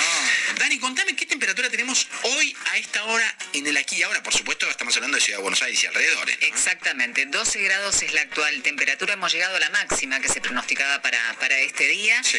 la humedad de 62%, 20%. Arrancamos con un lunes muy lunes, ¿no? Con lluvia, después comenzó a mejorar. Así va a seguir a lo largo de este día. Se espera para esta noche una máxima de 8 grados. Y mañana, martes, mínima de 4, máxima de 13, con un cielo mayormente nublado. Por lo menos no, no se habla de lluvia. ¿Lluvia no? No. Bueno. El miércoles, déjame que chequee, mínima de 5, máxima de 15, tampoco se habla de lluvia. Bueno, bueno, bueno, ahí está bien. Por lo menos, porque la verdad que hacía como 35, 37 días que no llovía. De golpe tuvimos una serie de días feos. Y la humedad. Y la humedad, tremendo. Yo, yo me he acostumbrado, ¿eh? porque digo que en provincia de Santa Fe, donde yo viví de chico en, en Rafaela, la humedad era altísima. Esas mañanas, viste, de invierno que vos decías, ¿llovió? No, no, no llovió. El, el- el piso y las veredas todas mojadas, pero era por la humedad altísima. Siempre 60, 70, hasta el 80, 85%, como algo habitual y normal. Dicen los que este, com- comparan o, o maridan el frío con esto, que el frío es todavía peor cuando hay humedad. Yo no sé, para mí el frío es frío, ¿viste? Claro, No punto. importa, Con o sí. sin humedad es lo mismo. Bueno, para mucha gente hoy, para muchos chicos, para muchos que nos escuchan del otro lado, hoy nos escuchan desde otro lugar posiblemente. Para 16 provincias, hoy empezaron las vacaciones de invierno. Sí, y la familia se, orga- se reorganiza. Sí, por lo menos por un tiempito, dos semanas. Dos semanas. Pero dos semanas a macarse a veces. Vos sabés que tengo ganas de hablar este, con alguien que analiza el estrés de vacaciones. Mira vos. Porque esto es un tema ese, ¿eh? Viste, salir de la rutina, a veces la rutina, te, a veces no, siempre, la rutina te ordena un montón. Por más que sea pesada, que vos digas, me cuesta un montón el Uno despertador", reniega, claro. renegás. Pero cuando rompes esa rutina, ¿cómo te armás? ¿Cómo te organizás? ¿No? Nos pasó con la pandemia. Total. Nos pasó cuando entramos al confinamiento y cuando salimos del confinamiento. Somos como esos, este, por suerte nos, nos adaptamos fácil, pero también nos acostumbramos fácil a algunas cosas y después eh, eh, cuesta un poco. Claro, y además estas vacaciones es- son como la- realmente las, las que venimos a vivir, digamos, Sí. después de dos, Eso es. dos de invierno, ¿no? Bueno, entre el 11 y el 22, eh, hoy arrancan y el viernes 22 se terminan en Catamarca, Chubut, Córdoba, Entre Ríos, Jujuy, La Pampa, La Rioja, Mendoza, Misiones, llevo la mitad hasta acá, Neuquén, Río Negro, Salta, San Juan, San Luis, Santa Fe y Tucumán. En la Ciudad de Buenos Aires y provincia la semana que viene. La semana que viene. Tenemos estos, estos días para organizar. Es cierto, respiremos profundo. Sí. ¿Ya lo tenés organizado, Dani? No, todavía no. todavía- Sí, bueno, sos de las mías, sos de las mías, que dejamos ahí a último momento. Claro. Bueno, se habla de tantas cosas hoy. Nosotros este, vamos a presentar este programa de hoy, lo presentamos ahora rápido, porque tenemos un montón de cosas para contar, muchas que tienen que ver con los números y otras para ver si podemos llevarte a vos, más allá de la compañía de todos los días, un poquito de alivio. Hoy tempranito, desayunamos y, y casi que algunos, si vos que, que perteneces a esas provincias y te, te extendiste un poquito en el, este, en el descanso y en el arranque del día, 9 de la mañana, un poquito después de las 9 de la mañana, la ministra de Economía, flamante, una semana después de haber asumido en su cargo, eh, dio algunos lineamientos. Dicen que a los mercados los tranquilizó un poco. Vamos a ver, somos los mercados, nosotros nos tranquiliza si el bolsillo nuestro. es Claro, si a nosotros ¿no? nos cierran los números. Cierran los números, ahí está. Eh, Esta semana eh, se da a conocer el índice de inflación de junio. Eh, Ahí me parece que ese va a ser este un, un dato importante. Ya lo sentimos. En julio nos dan a conocer lo que nosotros ya vimos en junio. ¿no? O sea que, bueno, queremos ver cómo viene. Bueno, de economía vamos a hablar, vamos a hablar un montón de cosas. Estamos arrancando 5 de la tarde, casi 13 minutos, este regreso, el primer regreso de la semana. Quédate.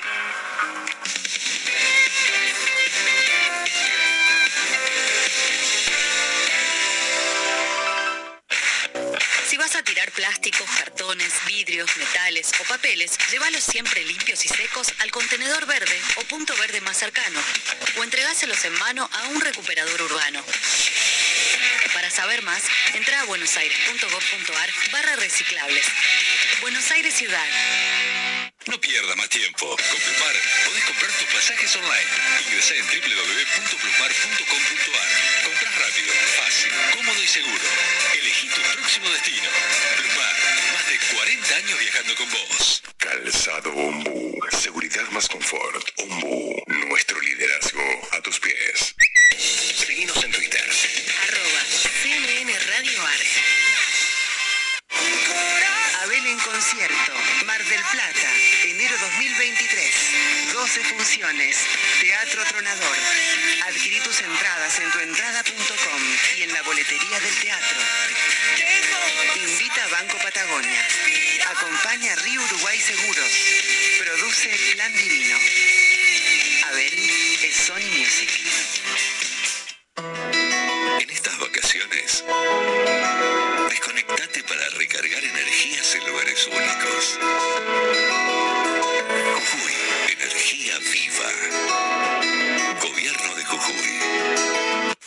siguiente mensaje está hecho a partir de la reconstrucción de la voz de Julio Sosa, locutor y periodista diagnosticado con la enfermedad de ELA y busca colaborar con la Fundación Esteban Bullrich.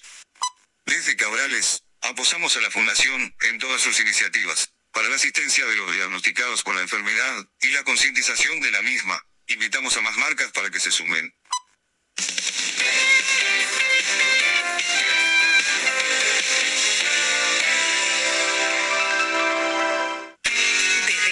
De Buenos Aires, transmite LR3, CNN Radio. AM950.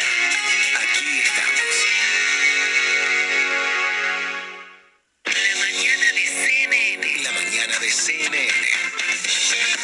Lunes a viernes, A partir de las 10. con la conducción de María Laura Santillán.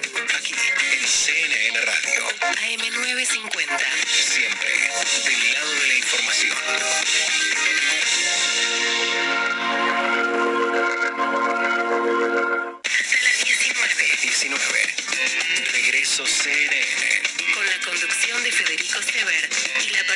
de María O'Donnell y Ernesto Tenenbaum. CNN Radio.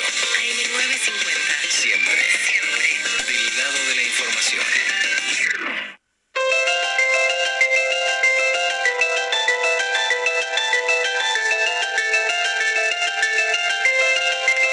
11 meses atrás, exactamente el, perdón, 11 meses, no, el 11 de enero, son 7 meses atrás, el 11 de enero del año 2022, pleno verano, en una de las preguntas que le hicieron colegas durante una entrevista, eh, le preguntaron qué mirada tiene sobre la gestión de Martín Guzmán. La respuesta fue eh, contundente, por lo menos las dos primeras líneas. La política económica del gobierno refleja que tiene un diagnóstico completamente equivocado sobre el problema de la economía argentina y eso lo lleva a agravarlo. Incluso en los discursos muchas veces queda expuesto. Hablan de reactivar la economía como en 2003, pero la macro es y diametralmente opuesta a la de 2003.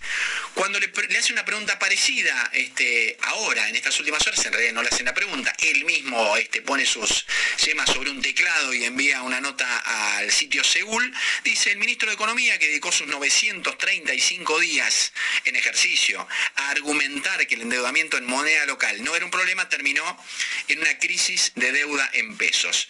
Llama a Matías Surt, es economista jefe de INVEC, y vamos a charlar unos minutos con él. Soy Federico Sever. Matías, ¿cómo te va?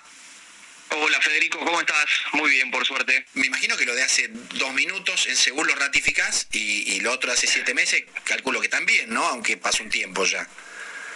Sí, sí, exactamente. La verdad que el, eh, no, si uno analiza un poco qué es lo que venimos viendo desde los últimos meses, eh, podemos ver, digamos, qué era lo que, nos, lo, que, lo que veníamos diciendo ya desde las elecciones del año pasado y la verdad es que la situación no fue muy diferente. Yo recuerdo que el año pasado, cuando después de la derrota del oficialismo en Las Paso, la pregunta era, bueno, ¿cuáles son los caminos que tiene de ahora en más el gobierno? Y ahí nosotros planteábamos tres escenarios. El primero era un, un giro ortodoxo, racional, que diga, bueno, esto realmente la economía no está funcionando bien, tenemos que hacer un montón de reformas y modificaciones, que era el escenario ideal desde lo económico, pero el más improbable desde lo político y desde el análisis real De, de lo que podía ocurrir.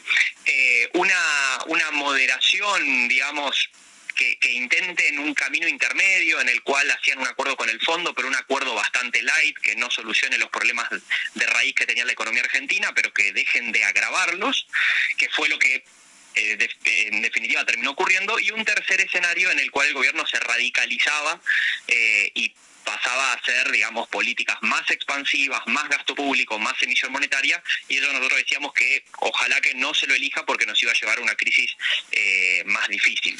A medida que empezó a avanzar el, el 2022, lo que se vio es que aparentemente el gobierno iba por este camino intermedio, acordó con el Fondo Monetario, pero el acuerdo no era un acuerdo que convencía mucho a nadie, pero era el mejor acuerdo que podía darse entre el FMI y, un gobierno de, de este signo y con estos pensamientos económicos, pero lo que terminó pasando es que ese acuerdo aún, eh, aún muy, muy débil y muy con muy pocas eh, pedidos de correcciones para la Argentina empezó a incumplirse de manera eh, muy, muy grosera, digamos. El gasto público está creciendo mucho más de lo que de lo que el el acuerdo eh, necesita para llegar al déficit fiscal de dos y medio del PBI, la emisión monetaria por una u otra razón está siendo más alta, la, acumulación de reservas que tenía que ocurrir no está ocurriendo, la actualización de tarifas que tenía que ocurrir todavía no ha ocurrido, entonces todo lo que vimos que empezó a pasar en el último mes y esta crisis en la cual estamos desencadenándonos, si nos remontamos a ese análisis que, a ese análisis que hacíamos a fin del año pasado, podríamos decir que el gobierno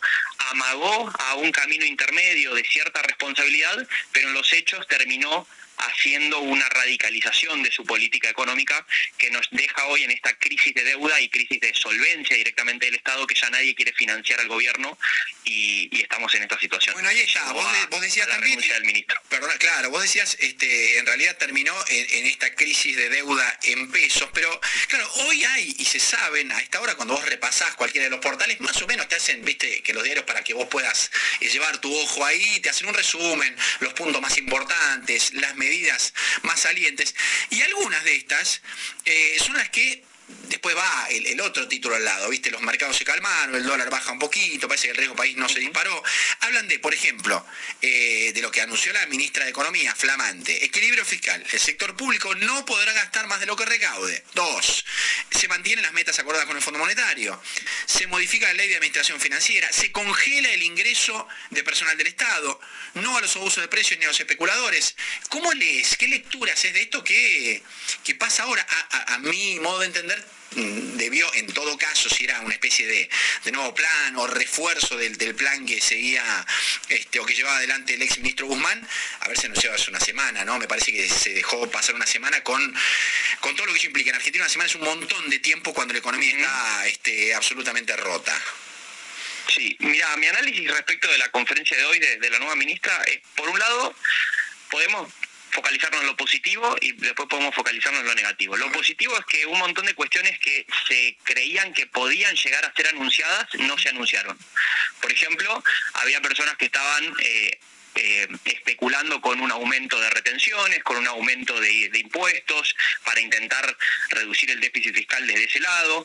Se pensaba que podía llegar a haber mayores controles y mayor cepo, por ejemplo, para los gastos en tarjetas o en dólares para el turismo, porque incluso la ministra año, la semana pasada en una entrevista en televisión lo había eh, dejado trascender como una posibilidad. Nada de eso ocurrió, entonces eso que hubiera agravado la situación eh, no ocurrió. Ahora, de todos los anuncios que se hicieron, cuando uno los analiza en concreto y lo quiere llevar a una medida específica y, ponerlo en números, es decir, a ver cuánto va a ahorrar esto, la verdad es que no hay anuncios concretos de medidas económicas. Hay anuncios. no tenés letra chica.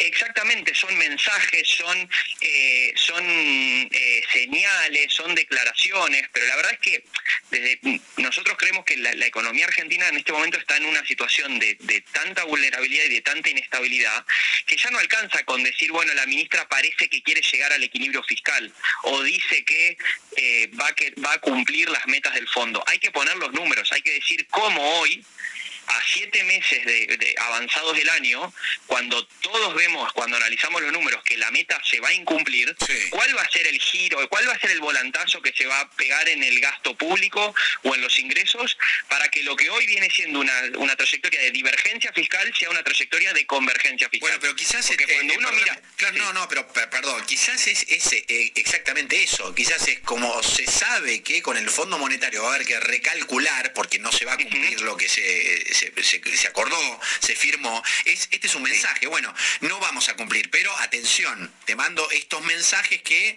llevan un poco a pensar que, mira, vamos, no estamos girando hacia otro lado, estamos tratando de hacer las cosas bien. Puede pasar por ahí quizás. Sí, sí, sí, yo de hecho creo que es eso. Lo que digo es que me parece que es eh, digamos, eh, creo que lo va, que eh, lo va a terminar ratificando el propio proceso de cómo esto evolucione, pero me parece a mí que en los próximos días, si esto es todo lo que tienen para anunciar, creo que no esto no va a lograr estabilizar la, la situación actual y se van a requerir medidas concretas. A ver, vi un solo número. Eh, el número es este. Mira, en cuanto a segmentación de tarifas, dice el 15, y esto lo dijo Bataki, va a estar abierto para toda la población la implementación que nos dio el presidente que tiene que ver con la segmentación de las tarifas para distintos tipos de población. Eso me parece sí creo que lo, lo único con- absolutamente concreto que tiene fecha, el 15, es decir, este viernes ya se va a abrir esto. Eh, mm, eh, ¿Qué podemos pensar de, de- de esta medida concreta? me, me parece, justamente este caso me parece uno de, de- de- de los mejores para, para puntualizar esto que yo estoy diciendo. Cuando, cuando si, si nos ponemos a hacer los números de qué significaría para el ahorro fiscal la segmentación que ideó el, el gobierno, uno lo que analizaba es que si la segmentación hubiera sido aplicada desde el primero de enero de este año, o sea, si hubiera estado vigente durante todo el año 2022, el diseño, el propio diseño de la segmentación llevaba a que los subsidios, en el mejor de los casos, y dependiendo qué pasaba con el costo de la energía a nivel internacional y demás, no creciera. Pero no te permitía ahorrar nada, sino que lo, que, lo único que te permitía es que los, los subsidios dejen de crecer. Claro. Ahora, si, si la ministra dice que este viernes se va a abrir el formulario para empezar con el con el con el proceso, supongamos que esté, por ejemplo, vigente desde agosto la segmentación y que a partir de agosto empecemos a pagar, bueno, entonces solo se va a aplicar durante eh, eh, cinco meses la, la segmentación de tarifas durante este año. Entonces eso te da la cuenta de que los subsidios, aún con la segmentación, van a seguir creciendo respecto del año pasado. Entonces a eso me refiero con que los números concretos, cuando uno baja las declaraciones, y ha pasado tanto tiempo y se ha perdido tanto tiempo, como vos recién decías la, la semana pasada, pero si nos ponemos a, a analizar todo el año, digamos, se perdieron varios meses desde el inicio del año para hacer esta segmentación, que hacen que eh, sea difícil lograr el ahorro fiscal que se suponía que la segmentación venía a generar. Entonces, en el fondo lo que está en discusión es cómo va a ser el gobierno para llegar a tener un nivel de déficit que sea financiable por el mercado. El mercado en el último mes le dijo al gobierno, no, lo, no quiero seguir financiando esto porque no veo cuándo el gobierno va a necesitar, va, va a dejar de necesitar deuda. Porque si un gobierno permanentemente necesita más y más deuda, entonces los acreedores dicen, nunca me la vas a pagar si siempre necesitas más. Entonces, esa tiene, el gobierno necesita hacer algo y necesita tomar medidas concretas para poder eh, cambiarle la percepción al mercado. Hasta que eso no ocurra, Matías, hoy eh, esta- esto que, que el mercado refleja o se refleja como que el dólar no se siguió disparando y algunos indicadores son menos negativos que los de la semana pasada, es un recreo, es un vemos, te damos un tiempito a ver si eh, cu- cuál es la medida concreta, ¿es eso, este, estimado? Yo creo que sí, yo creo que sí. Eh, de hecho, si, si vemos eh, la, la reacción específica, digamos, fue, eh, sí, es cierto, no se, agrava, no se agravó la inestabilidad, los dólares no volvieron a subir, eh, pero la reducción del tipo de cambio blue, del tipo de cambio contado con liquidación, fue mínima, fue de 2, 3 pesos. Eh, y en el, y en el, en- en el mercado internacional, los bonos en dólares se estabilizaron, dejaron de caer, pero no se recuperaron. Piensen que hoy los bonos en dólares de Argentina están a precios de default. Entonces, están a precios de, de- compras por de, de- fondos buitres, en, ese nivel de... Entonces, realmente fue como, de- vuelvo a repetirlo, fue positivo porque no se dieron algunas cosas que el mercado creía que hoy se podían anunciar. Y eso creo que es lo que más hoy está valorando el mercado. A ver, algunas Pero me cositas parece antes- que se queda, sí. Se, se queda corto, ibas a decir, te lo, te lo queda muy yo. corto, se queda muy corto para, la, para las necesidades que hoy tiene la economía argentina. Alguna cosa que le pregunto a todos tus colegas, te lo pregunto a vos, porque, porque Dani, que está sentado al lado mío, porque a mí, porque a José, a Macarena, a todos los que hacemos y estamos acá en, en la red nos interesa, es eh, qué pasa esta semana, qué hacemos, viste, qué sé yo, cobraste, tenés la plata, qué, qué haces. Eh, yo- me- eh, mucha gente nos escucha de otro dirá, "Pero, ¿y si lo preguntas a ti, sí, se los pregunto, porque en realidad cada uno trata de preservar lo que tiene y, y tratar de, de estirarlo, hacer una especie de chicle, ¿no? Con, con la plata para que te alcance un poquito más. Y nosotros tenemos trabajo y nosotros no estamos en el peor de los mundos, ¿no? Pero digo, ¿qué, qué- qué- qué se le puede decir a la, a la gente que nos escucha? Mira, eh, julio va a ser un mes de, de mucha inflación. De hecho, la semana pasada ya hubo un, salto en los precios importante y nosotros creemos que eso se va a seguir digiriendo a lo largo de, de este mes. Así que, digamos, la, recomendación general es que cada uno depende es muy, muy muy difícil hacer recomendaciones generales cuando el público es tan diverso pero la- hay que tratar de proteger del- de, de la inflación lo más que, que se pueda a, a, los ingresos que tiene cada uno. Algunos lo harán adelantando compras, otros lo harán tratando de eh, constituir algún tipo de, inversión que los proteja de la inflación, como puede ser un plazo fijo en UVA, que, que, te actualiza el poder de, que te actualiza el valor del plazo fijo por la inflación que haya, digamos. Cada uno deberá buscar las herramientas, pero hoy sin duda eh, el, principal problema es ese, es cómo mantener el poder adquisitivo en, momentos donde en una semana los precios pueden subir un 3%. Piensen que si en una semana los precios suben 3%, en un mes podemos estar hablando de una inflación de más, más arriba del 10%, que es algo que... no ocurría en Argentina desde la hiperinflación. Sí, que me cuentes ahí en, una línea, pues ya se nos va el tiempo, en, la nota que escribiste para Seúl, en un momento decís, da esta hipótesis, solo se puede esperar que los desequilibrios se incrementen. Lo escribiste ahora, decís que tiene vigencia. Este escenario no debería ser indiferente para Juntos por el Cambio, decís. En caso de volver al gobierno, deberá hacerse cargo de la economía más inestable desde la hiperinflación. Eh, ¿Qué panorama estás planteando, Matías? Es que sí, la verdad es que a veces uno no, no, quiere decir las cosas así tan directamente porque parece demasiado pesimista, pero por otro lado creo que realmente hay más quienes pretendan llegar al gobierno en una futura elección y demás tienen que tomar dimensión de, que estamos en una situación realmente muy, muy difícil y muy complicada. Eh, y si no se llega con un diagnóstico muy claro, con, con, consensos básicos que, que, que puedan permitirle al nuevo, a un nuevo gobierno hacer las reformas lo más rápido posible para intentar contener la situación, lamentablemente, o sea, Argentina lleva ya 10, casi 12 años de, no crecimiento. Y mientras la economía no crece, la población sigue creciendo. Entonces el PBI per cápita, la riqueza promedio que hay para distribuir entre las personas, es cada vez menor. Hoy tenemos un PBI per cápita 15% más chico que el del año 2010. Entonces, la realidad es que nos estamos empobreciendo. Eh, en mayor o menor medida, como vos decías recién, nosotros estamos en una situación privilegiada respecto de muchas personas, y tenés razón, pero pero el, nivel de decadencia que está atravesando la economía argentina eh, no, no se lo encuentra en muchas partes del mundo eh, y, creo que en algún momento tenemos que hacer ese clic y dejar de pensar que, bueno, todavía la cosa no explotó, podemos llegar a estar peor y, y realmente darnos cuenta de que estamos en una situación muy complicada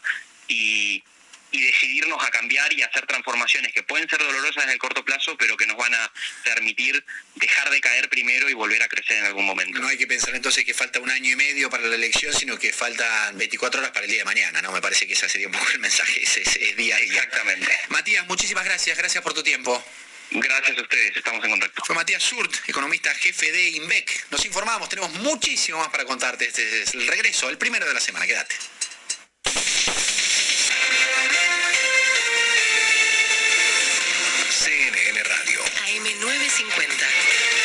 Servicios informativos.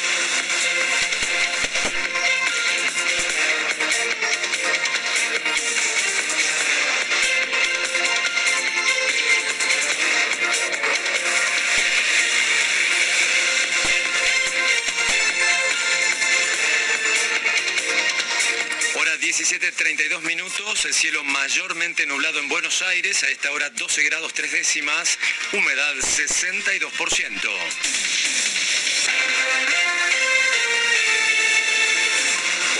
Restricciones cambiarias aseguran que hay faltantes de algunos insumos de la industria farmacéutica. Son entre otros jarabes pediátricos, inhaladores o componentes como budesonide. Así lo aseguró por CNN Radio Ricardo Pesenti, protesorero de la Confederación Farmacéutica Argentina.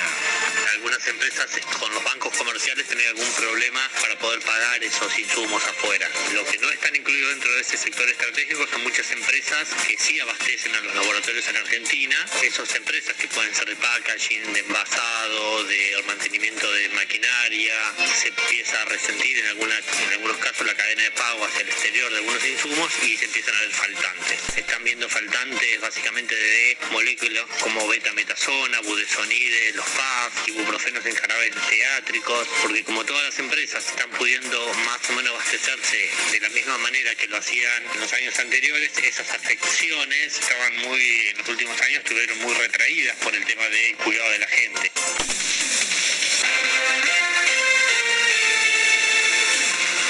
Presidente de Sri Lanka reiteró su decisión de renunciar al cargo. Los líderes de la protesta en ese país aseguran que las multitudes seguirán ocupando las residencias del presidente y también del primer ministro en Colombo hasta que estos abandonen sus cargos.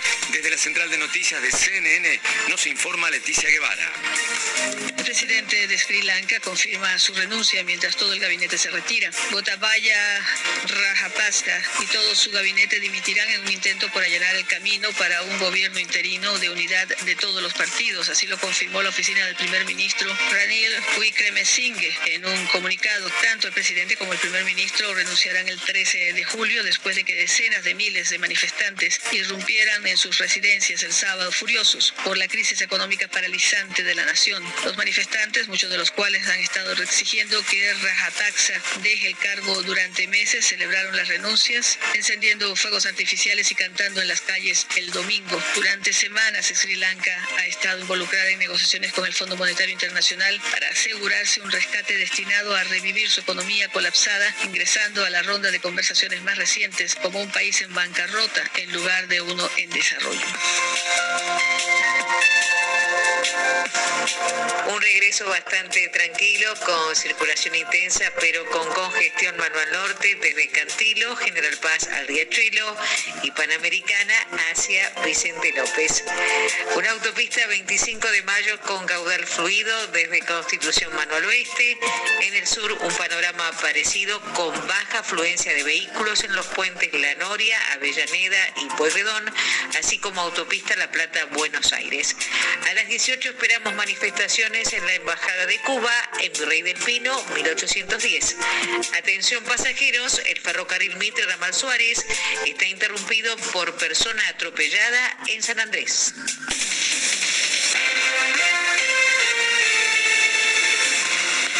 Hora 17.35 minutos, el cielo mayormente nublado en Buenos Aires, la temperatura 12 grados 3 décimas, humedad 62%.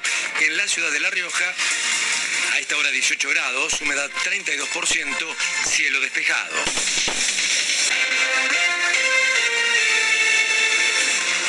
Informado en cnnradio.com.ar.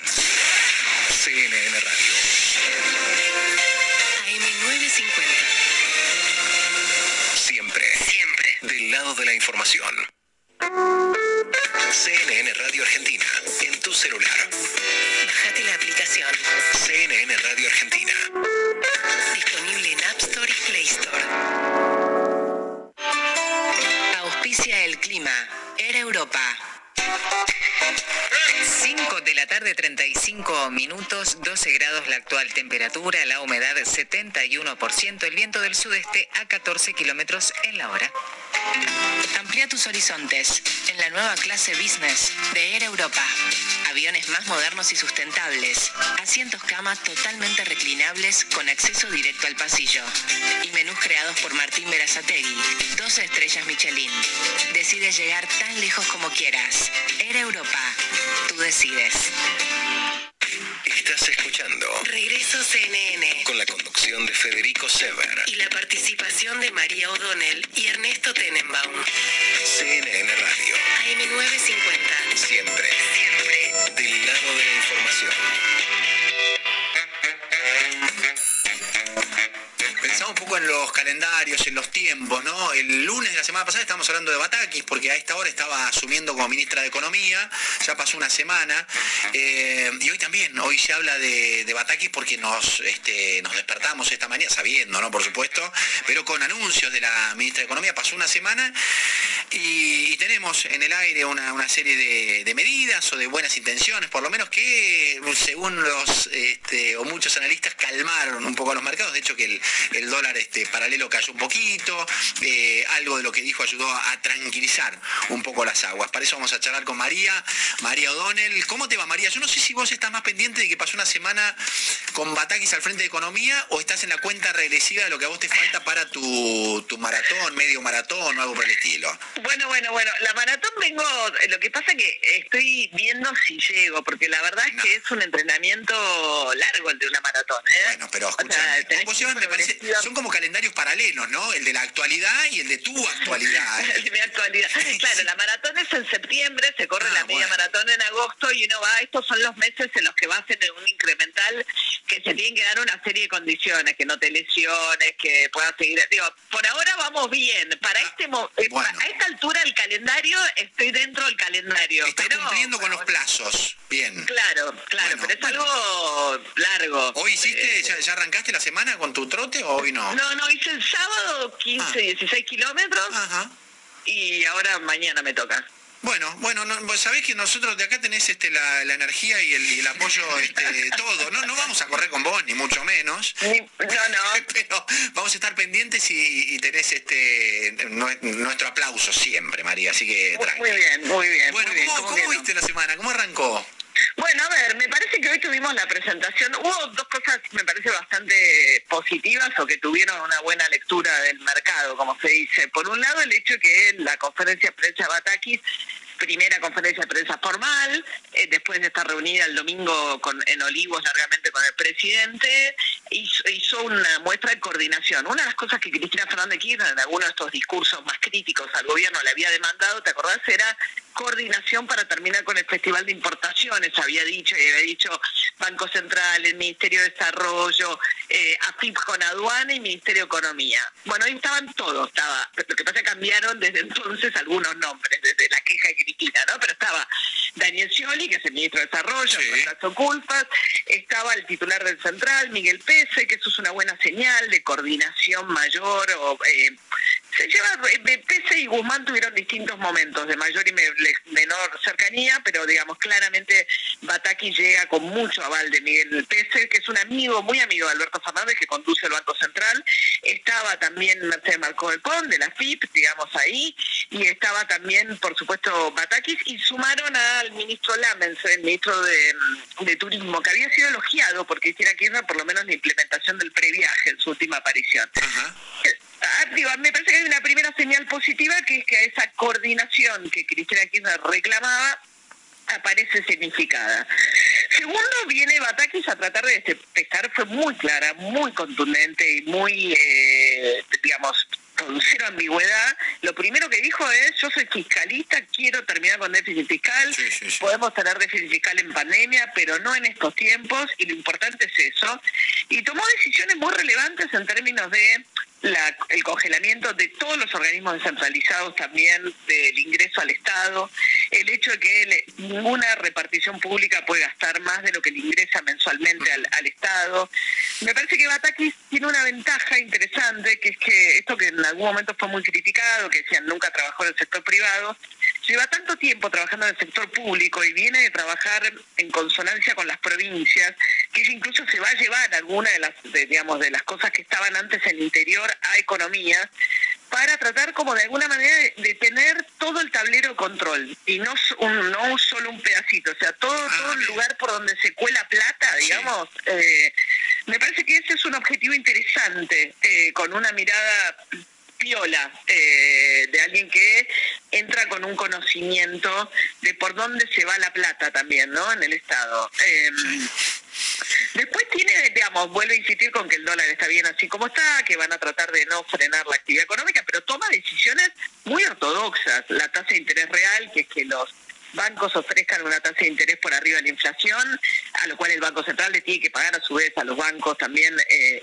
y eso que hace, lo que busca es chupar pesos, pero eso te enfría, pues te saca plata del crédito, te saca plata de la calle. Eh, con lo cual, tanto en la restricción a las importaciones como en la tasa de interés real, como en buscar achicar el déficit, son todas medidas que vas a pagarla con menor actividad económica también, digamos, intentando frenar la inflación, que estos días se fue realmente muy preocupante lo que pasó todos estos últimos días. Bueno, hay señales muy, te diría que ortodoxas, o sea, señales, bueno, y el otro anuncio vital de esta mañana, el, el principal agujero fiscal de la Argentina hoy es el financiamiento del subsidio a la energía, ¿no? El consumo de energía, y ya el viernes hay que inscribirse. Claro. Se, se, puso fecha, ¿no? Ya está. A eso que tanto demoró, que, que parece que fue un poco el punto de quiebre para la salida de Guzmán, ¿no? Sí, ese cansancio que venía teniendo, ¿no? Y el desgaste en la relación entre Guzmán y el presidente con medidas de apoyo de, de ese. Y hay que ver qué pasa con los con los este, funcionarios de energía pero supuestamente Batakis le dijo bueno terminen de hacer esto para no meter el cambio ahora y después veremos qué hace, pero el criterio que se impuso, ese criterio Guzmán, el gobierno inicialmente había dicho le vamos a sacar los subsidios al 10% de los usuarios, pensemos que entre el 65 y el 70% de la factura de subsidio, o sea que estamos hablando de un incremento del 200, 300% en algunos casos, eh, hacia fin de año, pues lo van a hacer en tres cuotas, te van a ir quitando un tercio del subsidio cada bimestre. O sea que el impacto de lleno lo vas a sentir si usas mucho aire acondicionado en el verano con la electricidad o en el invierno que viene con el gas, ¿no? Eh, pero vas a sentir un aumento. Y eso tiene que ver con eh, adoptar el criterio más amplio posible. Habían dicho originalmente la Cámpora y el Instituto Patria decía cortarle solo al 10% más rico, geolocalizando, diciendo, bueno, los que viven en Puerto Madero, en Palermo, en Barrio Norte, etcétera, Recoleta, pero Guzmán dijo, no, no, no, todo el que quiera guardarse el, el subsidio va a tener que pedirlo. Lo cual obliga a quien le dice al Estado, che, yo quiero subsidio, y el Estado te dice, muy bien, vos para que yo te dé el subsidio tenés que tener y vivir en un hogar con menos... claro. Claro, y, y en el demostrámelo hay algo muy, muy, muy importante y relevante, que es que vos le permitís al Estado chequear que tu declaración jurada es real. Claro. ¿Entendés? Entonces vos le decís, yo vivo en un hogar que tiene menos de 350 mil pesos de ingresos y en el, en el momento le vas a autorizar al Estado a chequear que esto es verdad. Porque el Estado no puede ingresar libremente a los datos de la FIP, a menos que vos le dé permiso. Ah, bien, bien. E, esto esto lo, lo, autoriza al Estado así a, a meterse en tu, en tu billetera. Bueno, a mirar los datos que corroboren que vos efectivamente le estás diciendo la verdad, porque si no todo el mundo va a decir, che, yo vivo al kilo en tal departamento y... Eh, nadie, quiere, pagar pagar más pudiendo pagar menos, ¿no? Digo, es que decir, si sabés que estás pagando poco, obviamente este, no tenés problema, habrá muchos vivos, ya sabés, ¿no? qué sé yo. Total, pero por eso, o sea, se impuso el criterio más amplio que era el que dejó Guzmán en materia de cómo proceder, y es una forma más agresiva eh, que la de le saco al 10% más rico por geolocalización. A ver, pero pará, María, voy un punto acá, porque eh, yo la verdad que lo vi medio al pasar, no pinché en ese título de las webs, pero decía el kirchnerismo de acuerdo, o, la cámpora parece que apoyó las medidas. Digamos, vos lo que estás diciendo es justamente que, se corrió más hacia la ortodoxia y que, hacia el otro lado. Porque no podéis analizar, por lo que venimos eh, charlando con vos, con Ernesto en, en este tiempo, en estos meses, analizarlo por afuera del contexto de, fondo, de la pelea política, política este, entre la vicepresidenta y el presidente, ¿no? Digo, cualquier medida que se toma y tenés que mirar para el costado. ¿Cómo, lo tomas? Es gran interrogante. bueno, claro, claro, claro, claro. O sea, esa es una excelente pregunta. Porque decís, ¿el problema era Guzmán o el problema de las políticas de Guzmán? Claro. Porque si el problema de las políticas de Guzmán, no hay ninguna diferencia entre Batakis y Guzmán. Ninguna. Visible. Ninguna, ¿entendés? De hecho viene incluso con algo, te diría, un poquito más ortodoxo en términos del gasto, porque arranca con aparentemente con más poder político para poder hacerlo también, ¿no? Eh, entonces, la pregunta es, eh, sí, o sea, Cristina Kirchner el, viernes pasado fue menos beligerante que todas sus apariciones anteriores, con lo cual daba cuenta de un mayor, digamos, que estos diálogos privados que viene teniendo con Alberto Fernández, eh, algún resultado en ese sentido hasta ahora dieron, pero la pregunta es si es por la orientación. Si es por la orientación, esa es la gran intriga. Eh, lo que pasa es que, bueno, eh, Alberto Fernández la llamó a Cristina, se dio en eso, pero eligió una ministra que defiende su mismo programa económico. Eh, bueno, la pregunta acerca de bueno, eh, ya salió Juan Graboy, ¿no? Diciendo, bueno, todo muy lindo, pero no anunció cosas de redistribución. Ahí el gobierno lo que dice es anunció también un revalúo en todo el país y prestar atención para que, digamos, los que tienen mayor... De, Hay todo un tema con, la evaluación de las propiedades. Grito en el cielo de los estatales también, María, ¿no? Este, bueno, claro, a partir del anuncio que, sí, de congelamiento de, acceso de ingresos de nuevo personal a, planta del Estado, ¿no? Total. Entonces tenés eso y tenés, digamos, o sea, el, hacia la... hacia en lo que es los guiños hacia los sectores más este, kirchneristas de la coalición, tenés conformar el Tribunal de la Competencia, pero bueno, eso es una cosa que falta que se forme, que tome decisiones, etcétera, etcétera, y la promesa del revalúo fiscal. Pero ya salió Juan Grabois a decir que van a iniciar un plan de lucha, que no están de acuerdo en que se haya dejado de lado el proyecto de ley del salario universal, que era lo que venía empujando, y hay que ver qué pasa con la ley de la moratoria previsional, que tiene costos fiscales, evidentemente, 700.000 personas nuevas que entrarían al sistema vía moratoria, que ya salió del Senado con el empuje del kirchnerismo y que están diputados.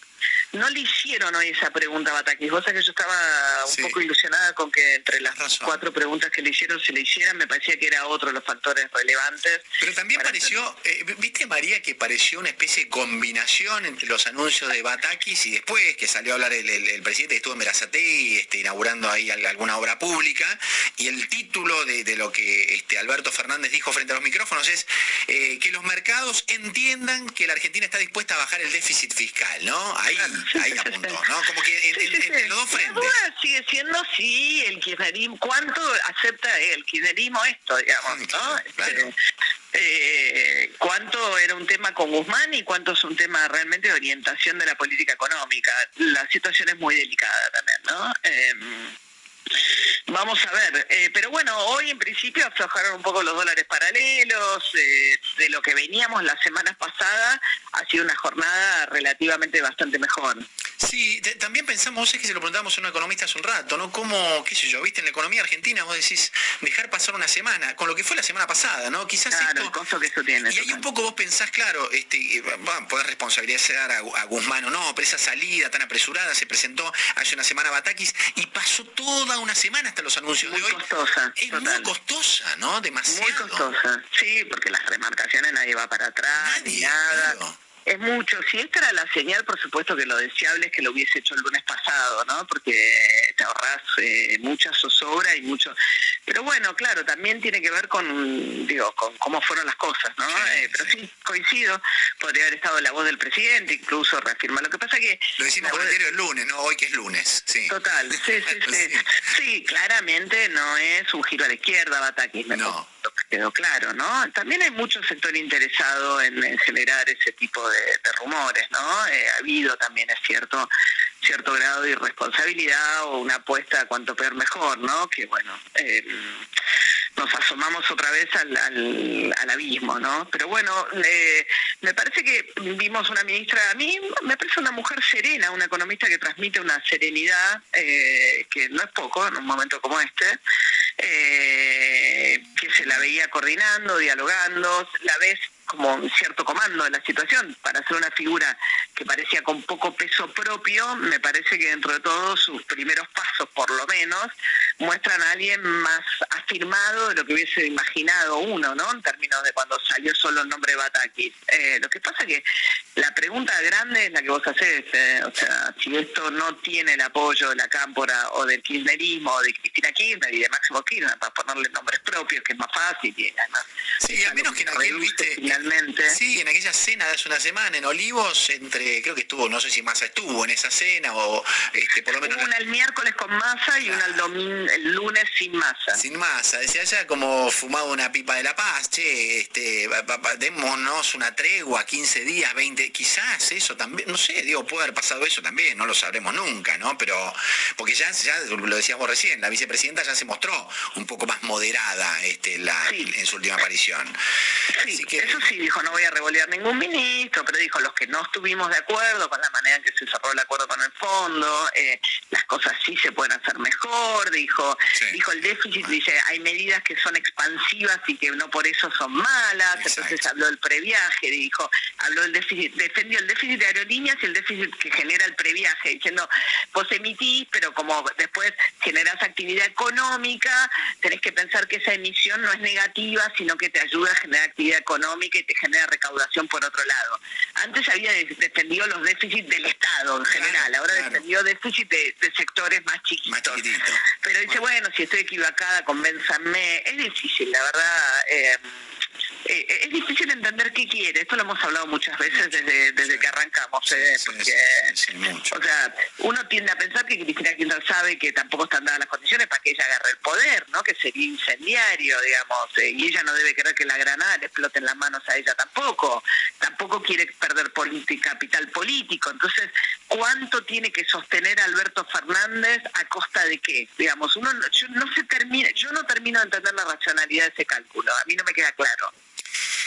Eh, bueno, ahí está, está planteado, porque ¿qué es lo que quiere? No es solamente a una persona que no tiene peso, es a la vicepresidenta y nada menos que a Cristina Fernández de Kirchner y todo lo que ello implica en, en cuanto al peso y al porcentaje que tiene en esta sociedad de gobierno, ¿no? Es, es un montón. Sí, entonces- sí, y la pregunta es si Alberto Fernández puede ratificar el rumbo y al mismo tiempo convivir con Cristina Kirchner, digamos, hablando del presidente. La verdad parece que esa es la gran pregunta. puede ratificar el rumbo que él eligió, que deviene fundamentalmente de haber decidido acordar con el Fondo Monetario y, y si eso es compatible o no con su alianza política con Cristina Kirchner y si es una solo una cuestión de manejar mejor esa alianza política. Eh, no sé, veremos. Un año y medio es muy largo, Fede. Me parece también que hay un poco de conciencia que esto no es mañana el recambio político. Si estuviésemos en el año que viene ahí, te tiras seis meses para adelante. Un año y medio, un año y medio es demasiado para esperar y muy poco para meter nuevas reformas. Es, es, es una situación muy particular. María, a los de San Lorenzo nos alivia haber ganado a Boca, ¿no? Y eso nos da un poquito de aire, eso sí. Hermoso, estuve en la cancha. Estuviste en la cancha, la pasaste bien. Bueno, la pasaste bien, pero vi que posteaste algo que no te gustó en cuanto a cantitos, es, es la de siempre. Virulencia de los cantos, eh. A ver, no Sí, sé, yo hace cuánto yo con, que no vas a la cancha Y San yo llevé, yo llevé a mi nena, Juana, a los seis años y salí horrorizado, imagínate. ¿En serio? Sí, por los cantos. Por los cantos. Más allá que, que ese día perdimos, pero los cantos fue una cosa, me- me- la verdad que me espantó. Dije, no, no, no sé si volver a ¿En llevar. Bueno, bueno, me pasó, yo te digo, llevé a una amiga con su hija y me costó también, porque además me- a mí me costó. Lo de Boca exacerba todo, para mal. O sea, realmente creo que hay pocas hinchadas más víctimas de cantos de odio que Boca, no debe haber, eh, porque es poderoso, porque hay prejuicio, porque porque vienen de un barrio popular, porque suelen estar integrados por jugadores de Latinoamérica, hay una enorme cantidad de razones que hacen que Boca sea... Y San Lorenzo tiene una hinchada súper creativa, que canta unos cantos divinos, pero de verdad lo más lindo que tenemos es un repertorio precioso de canciones. No, bueno, contra Boca fue casi un monólogo de insultos muy desagradables, eh, pero muy desagradables. ¿eh?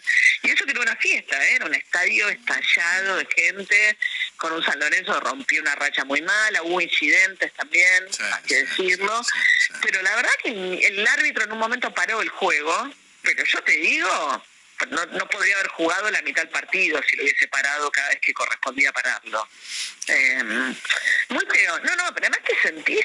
Y, y mirás al lado, ¿no? Y decís, este señor que parece un tipo normal, ¿entendés? No te pones a pensar, como que eh, parece un, un automático, ¿viste? El que repetís en la cabeza y no pensás en, en qué estás diciendo, qué pronunciando. Bueno, en fin, Sí, yo fui María. con un amigo al que lo miraba reojo cada tanto, ¿entendés? Le decía, vos no vas a cantar eso. No, no, Claro, no, no, y él me miraba, ¿entendés? Y estoy con mi amiga y su hija, ¿entendés? Que también, ¿viste? A mí, vos sabés que las nuevas generaciones salen muy choqueadas, ¿eh? Bueno. Eh, hay algo ahí de esta cultura del aguante, la virilidad ligada a la, la, la, la penetración. y qué sé yo. tremendo, Espanto, un espanto. María, Bueno, eh, bueno. arranca, digo, termina bien el lunes y que tengas una linda semana. Nos reencontramos. Gracias, igualmente. Un abrazo enorme. semana.